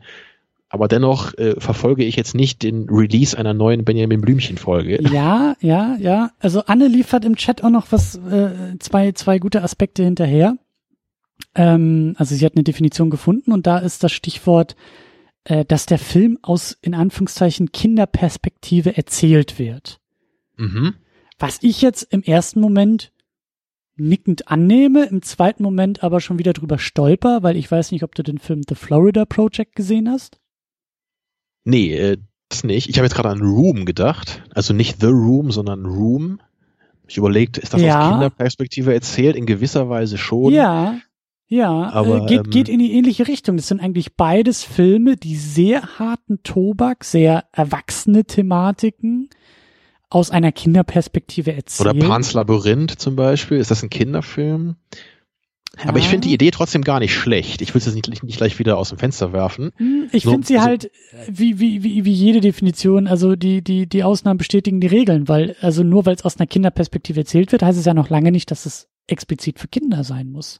Weil es gibt auch erwachsene Geschichten aus Kinderperspektiven, die äh, Kinder gucken können, aber vielleicht gar nicht so sehr verstehen, wie die Erwachsenen, die dahinter äh, einen großen Bedeutungshorizont sehen. Ja. So. Da geht's dann auch wieder darum, wie es erzählt wird und was damit gemacht werden soll. Genau, Also und bei den, da- bei den Pfeffer, äh, die, die Pfefferkörner, wenn du das jetzt guckst, dann äh, klar, das wird aus Kinderperspektiven erzählt und das ist eine kleine Krimiserie, die sich ziemlich offensichtlich an Kinder richtet. Aber ähm, es ist genauso aus Kinderperspektive erzählt, äh, wie jetzt vielleicht hier ähm, Japans Labyrinth. Also, wo ist da der Unterschied? Es Und da ja liefert Anne geben. noch ein bisschen was hinterher und sie Mhm. sagt, ähm, dass in dieser Definition sei es halt auch wichtig, dass die Vermittlung eines positiven Lebensgefühls beziehungsweise positive Erkenntnisse innerhalb der Geschichte, die der Zuschauer mitnehmen kann. Mhm. Da würde mich auch sowieso noch mal interessieren, wo die, wo die Definition herkommt, ähm, also aus welcher, aus welcher Quelle die stammt. Aber auch da würde ich sagen, hm, ja und nein, weil ich glaube, wir sind uns beide einig, dass Kinder auch was, also in vielleicht einer positiven Geschichte auch negative Aspekte durchaus vertragen können. Ja, aber also intuitiv würde ich erstmal schon mal tendenziell zustimmen, dass wir bei Kinderfilmen eigentlich selten jetzt irgendwie so ein destruktives Ende oder sowas haben. Also eigentlich endet ein Kinderfilm, also du hast recht, es, es kann sicherlich auch ne, traurige Themen geben, die verarbeitet werden oder so, aber es endet ja eigentlich schon immer auf einer positiven Note, oder? Oder würdest du, kennst du einen Pixar-Film, wo du sagen würdest, der endet nicht auf einer positiven Note? Hm, ja, also prinzipiell sind die schon äh, äh, Vielleicht positiv. mal über einen Umweg, ne? Aber ich glaube, ganz am Ende ist es schon so, dass man eigentlich immer aufsteht und ein gutes Gefühl hat. Ja, oder zumindest, und das, das, das macht es dann auch wieder so spannend, dass man vielleicht eher als Erwachsener da sitzt und noch ein Tränchen verdrückt, weil man sagt, ah, am Ende von ähm, alles steht Kopf, ist das schon auch ein bisschen traurig, weil aus dem kleinen Mädchen wird gerade ein pubertierendes Mädchen und das verliert an Unschuld und das ist dabei in diese große grausame Welt entlassen zu werden. Und Kindheit ist eigentlich ein schönes eine schöne Phase. Und da siehst du als Erwachsener halt schon die melancholischen Aspekte, die ein Kind aus der eigenen Kindperspektive gar nicht wahrnimmt, weil es gar nicht weiß, was nach der Kindheit kommt. Ja. So. Bei, bei, Pixar hat man ja, glaube ich, inzwischen auch schon so das, äh, was ich eben bei den drei Fragezeichen ein bisschen beschrieben habe, dass die Fanbase ja inzwischen auch irgendwie mitwächst. Also gerade bei der Toy Story-Reihe kann man das, glaube ich, erkennen. Guter wo Punkt. für mich, also für, für mich ist der erste Toy Story-Film jetzt schon ziemlich deutlich noch ein Kinderfilm. So, äh, und der dritte hat ja gerade am Ende definitiv auch genau das, was du gerade beschrieben hast. So, ne? Da muss äh, der, der Junge, dessen Namen ich gerade vergessen habe, aber die Hauptfigur muss seine Spielzeuge, ne? ja, Andy, genau, muss seine Spielzeuge weggeben, ne, weil er jetzt langsam erwachsen wird und dann äh, guckt er sie ein bisschen an und wird ein bisschen traurig. Ja, Und das, das kann man ja als Erwachsener immer noch genau so mitfühlen. Ja. Ja. und dann sieht er, glaube ich, irgendwie das kleine Nachbarsmädchen, so ist das doch, glaube ich, ne? Und die guckt Ja. dann äh, ganz mit ganz großen Augen seine alten Spielzeuge an und dann kann er sie aber glücklich weitergeben. Das ist ja ein Moment, der ist ja im Grunde zeitlos. Ne? Und ich, man, man könnte sogar behaupten, dass man den heutzutage vielleicht sogar stärker noch empfindet als als jetzt selber, als man 14 war. Ne? Weil damals ist man wahrscheinlich eher in der Phase, dass man denkt, ja, komm, äh, ich, ich bin jetzt langsam älter, ich habe jetzt keine Lust mehr da drauf. Da kann ich mich nämlich auch erinnern, dass das war nämlich die einzige Phase in meinem Leben, wo ich so ein, zwei Jahre lang sehr wenig Hörspiele gehört habe. Das, das war, äh, da habe ich nämlich auch gedacht damals, ach komm hier. Das so, ist was für Kinder, das ist nicht genau, cool. So, hier irgendwie TKKG hören und sowas, das ist doch Quatsch. Ne? Und aber relativ schnell, als ich dann so wieder 16, 17 wurde, habe ich wieder Verlust bekommen, die weiterzuhören. Und dann musste ich mir die alle wieder besorgen. Aber damals habe ich dann einen großen Haufen meiner äh, Kassetten damals noch, äh, die bin ich dann alle losgeworden. ja, also es ist, es ist doch schwierig. Und weißt du, ähm, meine Vermutung ist, oder also für mich die Definition, für mich irgendwie auch der Abschluss. Ich weiß nicht, ob es wieder ein billiger, ein billiger Ausweg aus der ganzen Diskussion ist, aber ähm, äh, für mich ist das so das Fazit aus der ganzen Sache weil ich eben ja auch sage, sowas wie Star Wars ist auch ein Kinderfilm. Oder meine Superhelden. Hey, das sind absolute Kinderfilme. Ja, das Natürlich. ist alles Kinderquatsch. Vor allem dieser Nolan-Mist. Das sind nur für die ganz Kleinen. Nicht ganz, aber ich, ich leugne halt nie, dass das da drin steckt. So. Es ist immer, also gerade Comics, gerade Superhelden, äh, die können wir verkopft, erwachsen, und, und, und spätpubertär irgendwie machen und rezipieren und wir können irgendwie wie Zack Snyder äh, Aussagen über die Schlechtheit der Welt machen und wir können äh, in, in ähm, Logan zeigen, wie Superhelden ähm, alt werden und bereuen und, und, und all diese erwachsenen Dinge können wir da auch mit erzählen und machen. Aber wir dürfen halt nicht vergessen, dass das immer auch aus einer Kinderfilmecke oder aus einer Kindererzählungsecke kommt. Das ist mir halt sehr, sehr wichtig. Genauso wie ich halt am Ende einer sehr hitzigen Diskussion nach dem fünften Bier in der Kneipe und wir uns immer noch nicht einig geworden sind, ob jetzt nun irgendwie Star Wars äh, dem äh, Untergang geweiht ist oder nicht, da muss man auch irgendwann auf den Tisch hauen können und sagen, also Abstand nehmen können und sagen müssen, hey, wir reden hier aber auch über Kinderfilme, ne? So. Und das ist mir halt wichtig. Und das ist in meinen Augen auch das, das kleine schmutzige Geheimnis einer ganzen Sache, dass sehr, sehr viele Sachen irgendwie auch kindliche Aspekte haben oder auch genauso gut zu Kindern sprechen können oder vielleicht auf den ersten Blick für Kinder gemacht sind, aber gleichzeitig auch zu uns als Erwachsene sprechen, für uns als Erwachsene funktionieren und manchmal ist es ja auch gar nicht mal so schlecht, sich wieder als Kind auch zu fühlen und daran zu erinnern, wie es war, Kind zu sein und so auch seine Lieblingshörspiele zu hören oder seine Lieblingscomics zu lesen oder seine Lieblingsfilme zu gucken. Und das ist auch der große Bogen zurück zu Miyazaki. Und ich glaube auch, dass das Wundervolle an seinem Film, dass er diese Verbindung zur Kindheit, zum Kindlichen, zu einer kindlichen Perspektive, gar nicht leugnen will mit seinen Filmen und gar nicht irgendwie so tut, als ob das, also das ist für ihn doch auch Teil des Menschseins. Und deshalb erzählt er, glaube ich, auch diese Art von Film. Ich, ich, ich weiß nicht, wie da die, die Filme produziert werden, ob da am, am ersten Tag einer Produktion das Meeting aufgemacht wird und man sagt, okay, wir richten uns explizit an Sechsjährige und das heißt, wir brauchen hier irgendwie knuffige kleine Pikachu-Sidekicks und äh, wir müssen irgendwie ein Mädchen als Protagonistin machen, weil das gut bei den Mädels ankommt oder so. Aber das so Leben dieser eine Simpsons-Folge, wo sie das perfekte Spielzeug designen wollen, weißt du das noch? Mit die Lustikus. Ja. ja, genau diese Viecher und dann so, es muss kuschelig sein und mit gewaltiger Feuerkraft. ja, dieses äh, äh, Granted by Committee-Prinzip. Äh, ja, ja, wo sie dann, in, da sitzen sie doch irgendwie in der Schule hinter so einer falschen Tafel und schreiben dann mit, was die Kinder sagen. So. ja, ja, klasse, ja. Aber das ist auf jeden Fall ein, ein schönes Credo von dir. Und ich glaube, ich, äh, mir gelingt es, glaube ich, sogar noch besser, Superhelden nicht ernst zu nehmen, als dir das gelingt. Fair enough, touché, ja. ja, ja. Ich, ich bin ja selber immer der, und deswegen mag ich ja lieber den Burton Batman als den Nolan Batman. Nicht, weil ich sage, der andere ist schlecht, aber ich mag einfach mhm. diese bunte, kindliche Naivität, die halt wirklich gerade bei Burton da irgendwie noch so schön durchkommt. So, bei Schumacher ist es dann vielleicht ein bisschen too much und das dann auch nicht mehr alles nur kindlich, was da an Buntheit durchkommt. So, aber die, dieses Verspielte, kann man vielleicht sagen, das mochte ich bei Superhelden eigentlich immer lieber als so was jetzt wie mit dem Logan-Film, so, oh ja, ich sterbe und ich bin alt und ich bin Alkoholiker und so. Es ist, finde ich, immer etwas schwierig, das in einem Superhelden-Kontext zu haben. Hey, ja, aber was ich jetzt auch noch. Äh, das ist bei mir doch genauso. Du, du, du predigst gerade zum Chor. Ich bin ja derjenige, der sagt, äh, ich liebe meinen Superman, der irgendwie äh, Lois Lane aus dem Helikopter rettet und am Ende sagt, äh, Fliegen ist immer noch die sicherste Art, sich fortzubewegen, statistisch stimmt, gesehen, ja. als den Superman, der irgendwie Batman das Genick brechen will und fragt, do you bleed? You will. So. Das ist, glaube ich, das einzige Superhelden-Franchise, wo wir uns einig sind, dass der erste mit Abstand der beste Film ist, ne?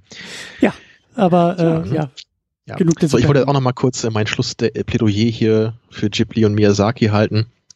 Also was ich, ich habe ja auch immer so mal im Seitenhieb über Disney und über Pixar hergezogen heute. So ganz ernst meine ich das nicht. Ich, ich muss aber echt nur sagen, für mich persönlich, seit ich Miyazaki kenne, ist der Rest so, so ein bisschen obsolet geworden, irgendwie im, im Gefühl. Ich würde auch sagen, bei Disney, ähm, Dschungelbuch, Aladdin, Ariel zum Beispiel, das sind auch gute Filme, die man auch gut seinen Kindern zeigen kann. Das ist ja auch nicht irgendwie nur nur leeres Blabla, so da geht's ja auch äh, gerade immer so darum, wer willst du sein und wer bist du und äh, Ne, so, wenn die Welt dich zu irgendwas machen will, was du nicht bist, dann äh, solltest du darauf nicht hören. So gerade bei Aladdin und Ariel ne, geht es ja sehr stark darum, was ja auch eine, eine gute Thematik ist, gerade wenn man, wenn man eben ähm, am Heranwachsen ist und diese Frage sich ja wirklich permanent äh, vielleicht auch nicht explizit, aber die wird dir ja immer gestellt in deinem Leben. Ne? Wenn du, wenn du jetzt in die Schule kommst ne? und wenn du, wenn du älter ja, wirst, du hast ja. ja. immer diesen Druck von außen, ne? so wer sollst du sein? Und da ist eigentlich diese Message schön, dass du halt versuchst, nur so sei, sei der, der du sein willst, ne? sei du selber ist natürlich nicht so einfach, aber wenn man das in einem 80-Minuten-Film vielleicht so ein bisschen nur so dazu beisteuern kann, ist das auch eine schöne Sache. Nur was ich, was ich eben so besonders schätze an den Miyazaki-Filmen ist, dass sie so eine gewisse Ehrlichkeit und Echtheit also noch in einem stärkeren Sinne haben, als ich das jetzt bei Disney und Pixar sehe. Also das, das ist bei allen Aspekten eigentlich so, einfach wie die Welt gezeichnet ist. Oder da ist in Miyazaki-Filmen hast du zum Beispiel viel mehr so Figuren, die einfach mal hässlicher aussehen oder mal ein bisschen wie vom Leben gezeichneter sind zum Beispiel. Also da sind nicht alle immer nur knuffig, egal ob sie alt oder jung sind. Bei Disney sind halt immer nur die Willens hässlich. ähm, und und auch, dass halt hin und wieder auch mal so ein bisschen Brutalität da ist, dass mal so ein bisschen Blut fließt oder dass bei Mononoke mal auch ein Arm abgetrennt wird, das finde ich nicht schlimm, weil das nicht die ganze Zeit passiert. So, wenn du das dann so in drei, vier Momenten in einem Film hast, finde ich das durchaus okay. So, so kann man ja vielleicht Kinder auch mal langsam an sowas ranführen. Die sollten halt nicht Saw gucken, aber sowas. Und wie gesagt, man muss ja auch Monolog jetzt nicht jemandem zeigen, der fünf ist, so, aber wenn man dann ein bisschen älter wird, dann ist das, glaube ich, schon okay. Gerade wenn vielleicht ein Erwachsener auch dabei ist in dem Moment noch, so, dann, dann sehe ich da kein Problem. Und irgendwie, ähm, mir kommt so einfach die, die gesamte Message und diese Themen, die in diesem Miyazaki-Film stecken, die kommen mir einfach noch ein bisschen reichhaltiger und ein bisschen nuancierter vor, als man mhm. das bei Disney-Filmen findet. Mhm. Und das finde ich einfach löblich und ähm, wie ich ja auch vorhin schon sagte, ich glaube, dass wir Kindern manchmal zu wenig zutrauen. Ja. Ne? Und, ja. und dazu kommt ja auch, es ist ja auch gar kein Problem, wenn vielleicht ein Kind einen Miyazaki-Film guckt und halt noch nicht alles sofort versteht. Das ist ja gar nicht schlimm. So, die Filme funktionieren ja trotzdem, weil die haben ja auch eine Narrative, die ist ja jetzt auch nicht super komplex. So, man kann sich da immer noch an der Welt erfreuen und dann hast du eher was, so, dann kannst du den Film in zwei Jahren nochmal gucken, wenn du älter bist und vielleicht erkennst du dann, dass halt ein bisschen mehr äh, noch Thematik drinsteckt, die du vorher gar nicht gesehen hast, so dass es hier im Detail vielleicht nochmal um die Umwelt geht, was dir vorher gar nicht so klar war, weil du einfach von den, von den tollen Bildern und den Figuren so völlig in deinen, in, in ihren Bann gezogen wurdest naja, also ich, ich habe irgendwie das Gefühl, so den Miyazaki-Filmen, die werde ich mein ganzes Leben lang irgendwie immer mit mir äh, mitnehmen können, obwohl ich ja wirklich nicht mal eine nostalgische Verbindung zu denen habe. Mhm. Wohingegen ich jetzt schon sagen muss, so die, die Lust jetzt nochmal Aladdin zu gucken, ist jetzt eher geringer geworden. So, das, das, das könnte ich jetzt auch noch alle paar Jahre mal machen, so, ne, so die Filme, die man früher eben oft und gerne geschaut hat. Aber irgendwie so, ich, ich habe einfach das Gefühl, die Miyazaki-Filme, die sind ein bisschen reifer und ein bisschen gehaltvoller und deswegen kann ich die irgendwie in meinem erwachsenen Filmhorizont völlig problemlos äh, auch mit dabei haben, wohingegen das ne, mit Disney-Filmen, die für mich einfach dann doch stärker noch Kinderfilme sind, äh, schwieriger möglich ist. Ne, so wie ich ab und zu mal noch meine alte drei Fragezeichen Folge höre oder meine alte Benjamin Blümchen Folge noch seltener.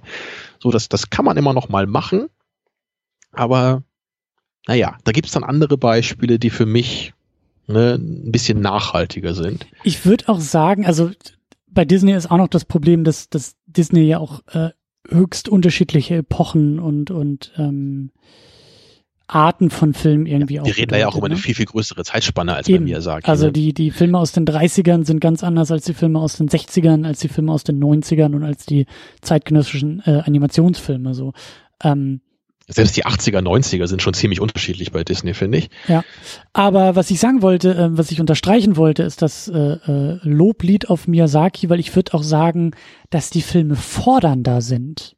Also auch für Kinder, für uns als Mhm. Erwachsene auf jeden Fall, weil sie, weil sie uns ja ähm, an Dinge erinnern, Dinge aufzeigen, vor Dingen warnen, die wir ähm, über die wir uns vielleicht im Alltag manchmal zu wenig, manchmal zu viele Sorgen machen.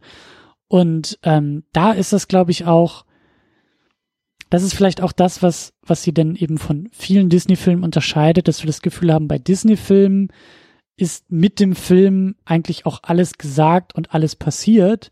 Ich habe den Eindruck, dass eben so wie jetzt bei Nausicaa oder eben auch bei Chihiro, das sind dann Filme, die, glaube ich, viel mehr zur Weite, zum weiteren Nachdenken einladen, aber auch zur weiteren, ähm, zum weiteren Verständnis, auch zu weiteren Gesprächen, auch zu weiteren Erörterungen, eben gerade auch mit Kindern.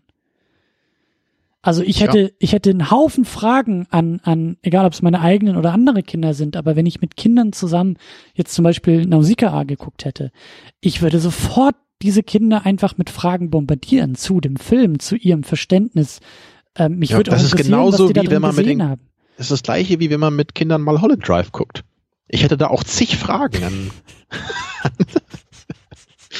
Aber nur an Kinder. Wenn Erwachsene Ja. mit dir gucken, dann, dann nicht. Nee, dann nicht. Dann ist ja alles klar.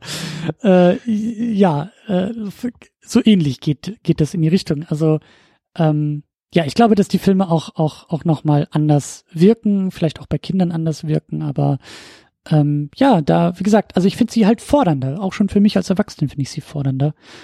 Ähm, ja, und deswegen, ähm, deswegen ist das, Ja. glaube ich, auch, ähm, ja, sind es auf jeden Fall auch schönere Kinderfilme. Und ich glaube, das ist auch der Punkt, was ich auch noch vorhin meinte mit diesem Kinderfilm so als Schimpfwort, weil äh, das sagen wir, glaube ich, auch gerne zu Filmen, die halt, wie du sagst, eben nicht reichhaltig sind und eben nicht fordernd sind und eben auch nicht tiefgründig sind, sondern vermeintlich an der Oberfläche kratzen und nichts außer irgendwie sprechende Tiere haben Barbie the irgendwelche- Movie. Und irgendwelche Plüschäffchen, die man danach im Supermarkt kaufen soll. Da sagen wir, ja, ja, das ist doch nur irgendein Kinderfilm. Also das ist doch nicht, nicht wichtig und nicht äh, relevant. Aber da muss ich noch mal ganz doll ein Plädoyer aussprechen. Nur weil ein sprechender Bär aus London in einem Film dabei ist, heißt es noch lange nicht, dass das nur ein Kinderfilm sei. Also Paddington. Ach, Große der kommt Liebe. ja aus dem Computer. Nee, der nicht. Das sieht so aus, als ob der aus dem Computer kommt, aber ich glaube, der kommt wirklich aus Peru. Also da haben die wirklich einen echten Bären einfach nur aussehen lassen wie im Computer. Na, immerhin. Also ähm, So, bleibt nur noch eine Frage, natürlich die wichtigste Frage. Ist Nausicaa der beste Film von Miyazaki? Ja. muss so, ich dazu auch Christian. eine Antwort finden? Ja, sag mal. Oder findest du Shihiro besser? Oder Chihiro- Mononoke besser? Nee, mir, also Chihiro habe ich noch, habe ich noch tiefer im Herzen und auch äh, präsenter im Kopf. Buh! Ich weiß. Wie präsenter im Kopf hast du Nausicaa nicht gerade erst gesehen? ja, aber Chihiro habe ich drei, vier, fünf Mal gesehen. Also Ach so. im Sinne von, ich hatte noch nie den Eindruck, dass ein Miyazaki-Film mit einer Sichtung erschöpft sei und äh, allumfassend irgendwie äh, äh, verständlich ist und zu packen ist und äh, äh, ja, nee, im Gegenteil. Also die, die, äh, da habe ich auch eher das Bedürfnis, die halt öfter zu gucken. Ähm, aber ja, bei Chiro habe ich das halt schon getan und es, es ist aber auch eigentlich, eigentlich möchte ich die Frage aus dem Protokoll streichen, weil ähm, ich bin noch nicht in der Lage, da irgendwie eine Rangliste aufzustellen. Sie ist halt unfair, weil Chiro habe ich am häufigsten gesehen. Ähm, andersherum äh, stelle ich die Frage, ähm, sollte man nach der Sichtung von Nausicaa aufhören, Miyazaki und Studio Ghibli Filme zu gucken? Nein. Man sollte weitermachen. Und das ist auch eher das, äh, worauf ich Lust habe, um dann vielleicht irgendwann mal eine Rangliste aufzustellen. Aber ähm, ich, ich will auf jeden Fall mehr sehen. Totoro will ich auf jeden Fall sehen und ich will auch nochmal das wandelnde Schloss sehen und ja, Blut geleckt und ähm, ja. Tja, ich, ich meine, selbst ich habe Probleme, hier so eine perfekte Rangliste aufzustellen. Weil das ist halt auch, also das merkst du ja selber, ne? Das ist so so ähnlich wie ähm, du fragst auch Eltern nicht, äh, wer ist dein liebstes Kind? So, äh, äh, das, das tust du halt nicht. Ach, da antwortet man doch aus Höflichkeit nur nicht. Hat doch jeder sein Lieblingskind, weiß doch jeder. Aber du weißt, was ich meine. ja. Ja, das ändert sich natürlich auch. Ne? Aber also bei mir ist es schon so, dass ich echt sagen kann, Nausicaa ist auf jeden Fall die Nummer eins. Das war immer so bei Verstehe mir. ich auch voll. Verstehe und ich auch ähm, ich, ich meine, ich sag ja selber auch, ne, Shihiro, Mononoke und Schloss im Himmel, die geistern halt alle auch so dahinter rum. Ich finde die auch alle großartig. So, also da, da könnte ich zumindest so diesen, diesen Cluster von drei Filmen könnte ich so an, an Position zwei setzen. Und der Rest, ne, ist halt auch alles noch cool, aber jetzt äh, nicht mehr so toll wie diese anderen Werke. Aber da gibt's halt auch keinen Film bis jetzt, wo ich dann irgendwie gesagt hätte, also den habe ich jetzt einmal gesehen und will ich nie wieder sehen. Ne, selbst bei Totoro, den will ich halt auch irgendwann noch mal gucken, weil der auch seine einprägsamen Momente hat und seine knuffigen Ideen. Nee, das, das sind einfach Filme, die, die kann man sein Leben lang immer mal wieder gucken. Ja. Ja. Nicht nur als Kind, vielleicht auch als Kind und mit Kindern, aber nicht Ja. nur Filme für Kinder. Ja, und dies ist mir auch echt so ganz typisch philosophisch, habe ich das Gefühl, dass ich noch viel weniger den Begriff Kinderfilm fassen kann als vor der Diskussion. Sehr gut.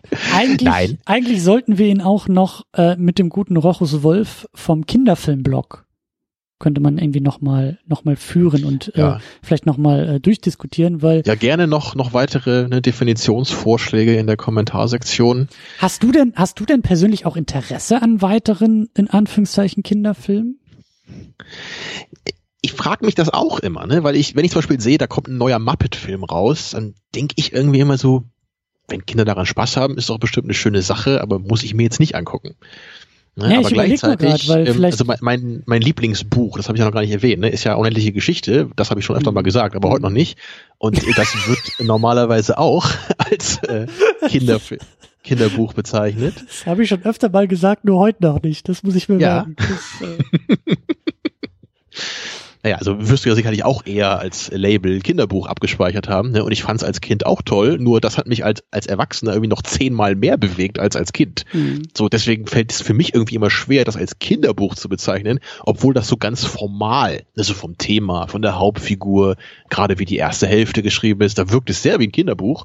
Und dann liest du halt die zweite Hälfte und denkst, das sind teilweise Konzepte, wenn du da mal mehr drüber nachdenkst, das ist halt total krass und teilweise auch fies und brutal. Hm, hm. Also nicht brutal auf einer ähm, blutigen äh, Splatter-Ebene, sondern auf einer Ebene, was das eigentlich bedeutet, was damit äh, Bastian auf einer passiert. impliziten Ebene, ne? Genau, weil er, Mhm. er verliert halt im Grunde seine ganze Identität, seine Persönlichkeit, seine Erinnerungen in der zweiten Hälfte.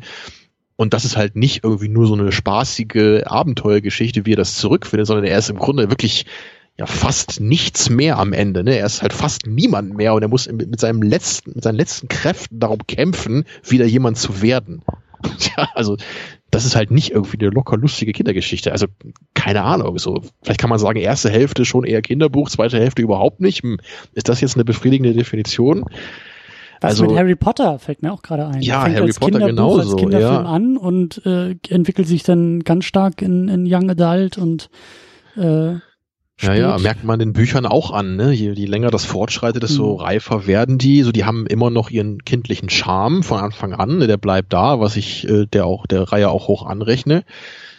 Ja, aber es scheint dann doch nicht so einfach zu sein, wie ich es gerne hätte, dass man sagen kann, ne, so ein Aufkleber hier, Kinderfilm, bumm, fertig. das, das ist im Zweifel dann einfach die FSK. Die sagt ab 0, ab 6, damit sind's Kinderfilme, zack, bumm, aus. fertig, fertig mit der Diskussion. Genau. Und ab zwölf sind dann die Filme, die man nie sehen will, weil das dann immer die zu braven Actionfilme sind. Ab zwölf ist das Schlimmste eigentlich. Star Wars. Oh. Und mit dieser frohen Botschaft. Nein, aber äh, finde ich gut, dass wir auch mal über Kinderfilme gesprochen haben, auch als nicht Betroffene, aber ähm, Nicht Betroffene. ja, weil wir keine Wir Kinder nicht- haben. Wir sind nicht von einem Kinderfilm betroffen. Naja, nicht, nicht, nicht primär, ne? Wir sind nicht die Zielgruppe, Ja, ja. aber ähm, äh, könnte man, also da bietet sich auf jeden Fall bei Bedarf äh, noch, noch, äh, da könnten, also da kann man noch weiter drüber sprechen. Wie gesagt, mir fällt jetzt gerade der Rochus Wolf ein, der war auch schon mal zu Gast hier. Könnte man vielleicht auch mal zu dritt irgendwie durchdiskutieren, was eigentlich so ein Kinderfilm ausmacht. Vielleicht auch anhand eines offensichtlichen, vermeintlichen Kinderfilms oder so. Da gibt es auf jeden Fall noch Potenzial, ähm, dass wir da in Zukunft noch mal ein bisschen äh, weiter diskutieren. Aber wie es so ist in der Philosophie, du fängst an, du glaubst zu wissen, was du meinst zu wissen und dann merkst du aber, dass wenn man es mal durchdenkt, dass das alles gar nicht so einfach ist. Tja. Tja. Und jedes Mal aufs Neue ist es wieder so. Und immer denke ich, nein, bei dieser Diskussion weiß ich genau, was am Ende rauskommt. Sehr gut, sehr gut. Ja, ich glaube auch, dass wir äh, mit dieser Ratlosigkeit, aber mit jeder Menge ähm, Hirnschmalz über Fragen auch Miyazaki gerecht wurden. Ich glaube, ähm, das ist so in seinem Sinne ja, wollen wir es hoffen. Ich hätte noch viel mehr äh, Lobeshymnen äh, über den Film selber dalassen können. Aber ich fand es dann auch wichtig, dass wir noch ein bisschen ne, mehr über Miyazaki insgesamt reden und noch über ein paar andere seiner Filme. Ja. Weil die halt alle so toll sind. Ja, der Japanuary ist ja noch da. Du kannst ja auch noch fleißig, fleißig weiter gucken. Jeden Tag einen weiteren. So Gucken wir aus. mal. So sieht's aus. Gut, dann äh, würde ich sagen, machen wir hier langsam eine Klammer drum, einen Punkt ans Ende und den Sack zu. Ähm, ja, nächsten machen, Monat gibt es den nächsten Kinderfilm, haben wir uns ja schon überlegt. Was hatten wir uns denn da überlegt? Rocky, oder nicht? Ach ja. Ach ja. Ich hätte, ich hätte, ich hätte eigentlich gern noch was dazwischen geschoben, weil es vielleicht auch ganz gut in den Februar und in die Oscar-Season passt. Äh, Können wir auch machen. Gucken wir mal, dann bleibt's spannend. Ja, genau. Aber, aber, Rocky kommt wohl dieses Jahr dann nochmal. Genau. Jetzt, wo auch Creed 2 rauskommt, dann, und du hast ja noch nie einen Rocky-Film gesehen, also das kann ja auch überhaupt nicht sein eigentlich. Ja. Was bist du eigentlich für ein Mann, ja? Hast du noch nie einen Rocky-Film gesehen? Hast du noch nie einen Film gesehen, wo sich Leute auf die Schnauze hauen? Ich habe sehr, sehr viel Zeit mit Paddington verbracht. Und auch das ist sehr männlich, ja. Also da lasse ich mir gar nichts anderes einreden. Na gut. Sehr gut. Dann bist du wohl nicht mehr zu retten. Äh, nee, ich bin ja schon glücklich. Also, in diesem Sinne, ähm, diskutieren wir einfach weiter und kommentieren wir einfach weiter auf secondunit-podcast.de. Da findet ihr einen Blogbeitrag zu diesem Podcast hier. Da könnt ihr den Podcast sonst auch nochmal irgendwie abspielen, aber das habt ihr an dieser Stelle auch schon getan. Warum erzähle ich euch das? Es ist egal. Ihr könnt auf jeden Fall kommentieren und ihr könnt euch da durchklicken zu Patreon, zu Steady. Ihr könnt den Podcast unterstützen. Ihr könnt uns auf Twitter folgen. Ihr könnt uns auch dort alle möglichen Kontaktformulare zuschreiben und ihr könnt euch einfach melden und euch weiter austauschen, auch und gerne zu diesem Podcast und zu diesem Film und zu Miyazaki und zu der Frage, was ist eigentlich ein Kinderfilm? Also gerne, und gerne. Und ist Second Unit ein Kinderpodcast? Mm. Von Kindern für Kinder? Auch, würde ich sagen. Auch, auch. Spätestens dann, wenn wir wieder über Superhelden sprechen, wird hier wieder äh, Kinder, Kinderpodcast gemacht. Wobei der beste Kinderpodcast ist ja der Spätfilm, weil wenn Daniel mit seiner Tochter podcastet, dann äh, das stimmt, ja. Das finde ich auch immer sehr spannend, wenn er da seiner Tochter irgendwie Empire Strikes Back zeigt ja. oder so. Ne? Ja. Das ist in der Tat mal eine Perspektive, die man wirklich nicht oft kriegt. Ne? Also das ja. kann ich auch nur empfehlen. Und das macht er ja oft auch ganz kurz und prägnant mit ganz spannenden Fragen. Ja definitiv und mhm. unbedingt äh, sowieso absolutes Highlight in diesem Internet, der Spätfilm. Ich glaube, Star Wars mit Kinderaugen heißen die Episoden, aber ähm, da klickt ihr euch dann auch am besten einfach mal beim Und ich war da auch schon mal zu Gast. Äh, Star mhm. Wars mit Kinderaugen mit Tamino? Nee, da noch nicht. Achso. Aber wir haben auch über alles mögliche andere schon geredet. Sehr gut. Gut, so, Tamino.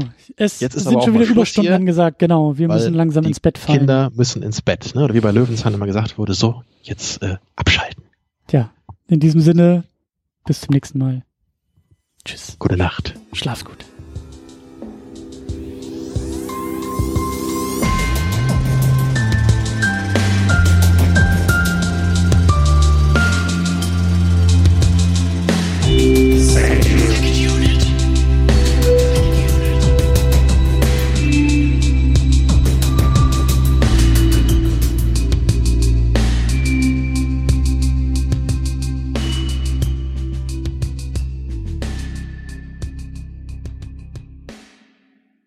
Die Second Unit ist das Ergebnis harter Arbeit. Der Podcast kostet Zeit, er kostet Energie, er kostet Geld. Deshalb könnt ihr unsere Arbeit auf Patreon und auf Steady unterstützen. Viele, viele wunderbare Menschen machen das bereits. Jonas Mapace, Rochus Wolf, Alex, James Vermont, Cedric Schmidt, Michi W., Jan Reppin, Fabian Yu und Matthias Denecke. Darüber hinaus könnt ihr auch das Second Unit Premium Paket abonnieren. Das kostet 5 Dollar bei Patreon oder 5 Euro bei Steady. Second Unit Premium gibt euch einen Blick hinter die Kulissen. In der State of the Unit erzähle ich euch einmal im Monat, was hinter den Kulissen geplant wird, was gerade so abgeht und was in den nächsten Wochen ansteht. Das gibt's einmal als Video, das gibt's auch als Audio. Darüber hinaus erhaltet ihr im Premium-Paket Zugang zu den Livestreams. Ihr könnt also, während wir unsere Second Unit aufnehmen, live dabei sein, zuhören und kommentieren. Viele Menschen machen das bereits. Tahiti Su, Sultan of Swing, Markus Halmitschlager, David X. Noack, Florian Primel, Gian Ferrari Stefan, Stefan Drove, Rike The Midlist, Käthe, Playstar, Christian Schmickler, Jota, Steve Geiler, Ulf P., Spencer Stewart, Lars Rühmann, Inge, Stefan Manken, Timo Gerdau, Alucard, Sonja Bethke-Jele, Sebastian Zripp, Anne-Kathrin Pache-Wilke und Erik Mülling. Darüber hinaus könnt ihr auch das Doppelte für das Premium-Paket ausgeben, wenn ihr sagt, das ist es mir wert. Das machen Thomas Jaspers und Niklas Römke. Euch allen ein großes, großes Dankeschön. Wenn du die Second Unit auch unterstützen möchtest, dann kannst du das unter patreon.com slash secondunit oder steadyhq.com slash secondunit tun. Vielen Dank.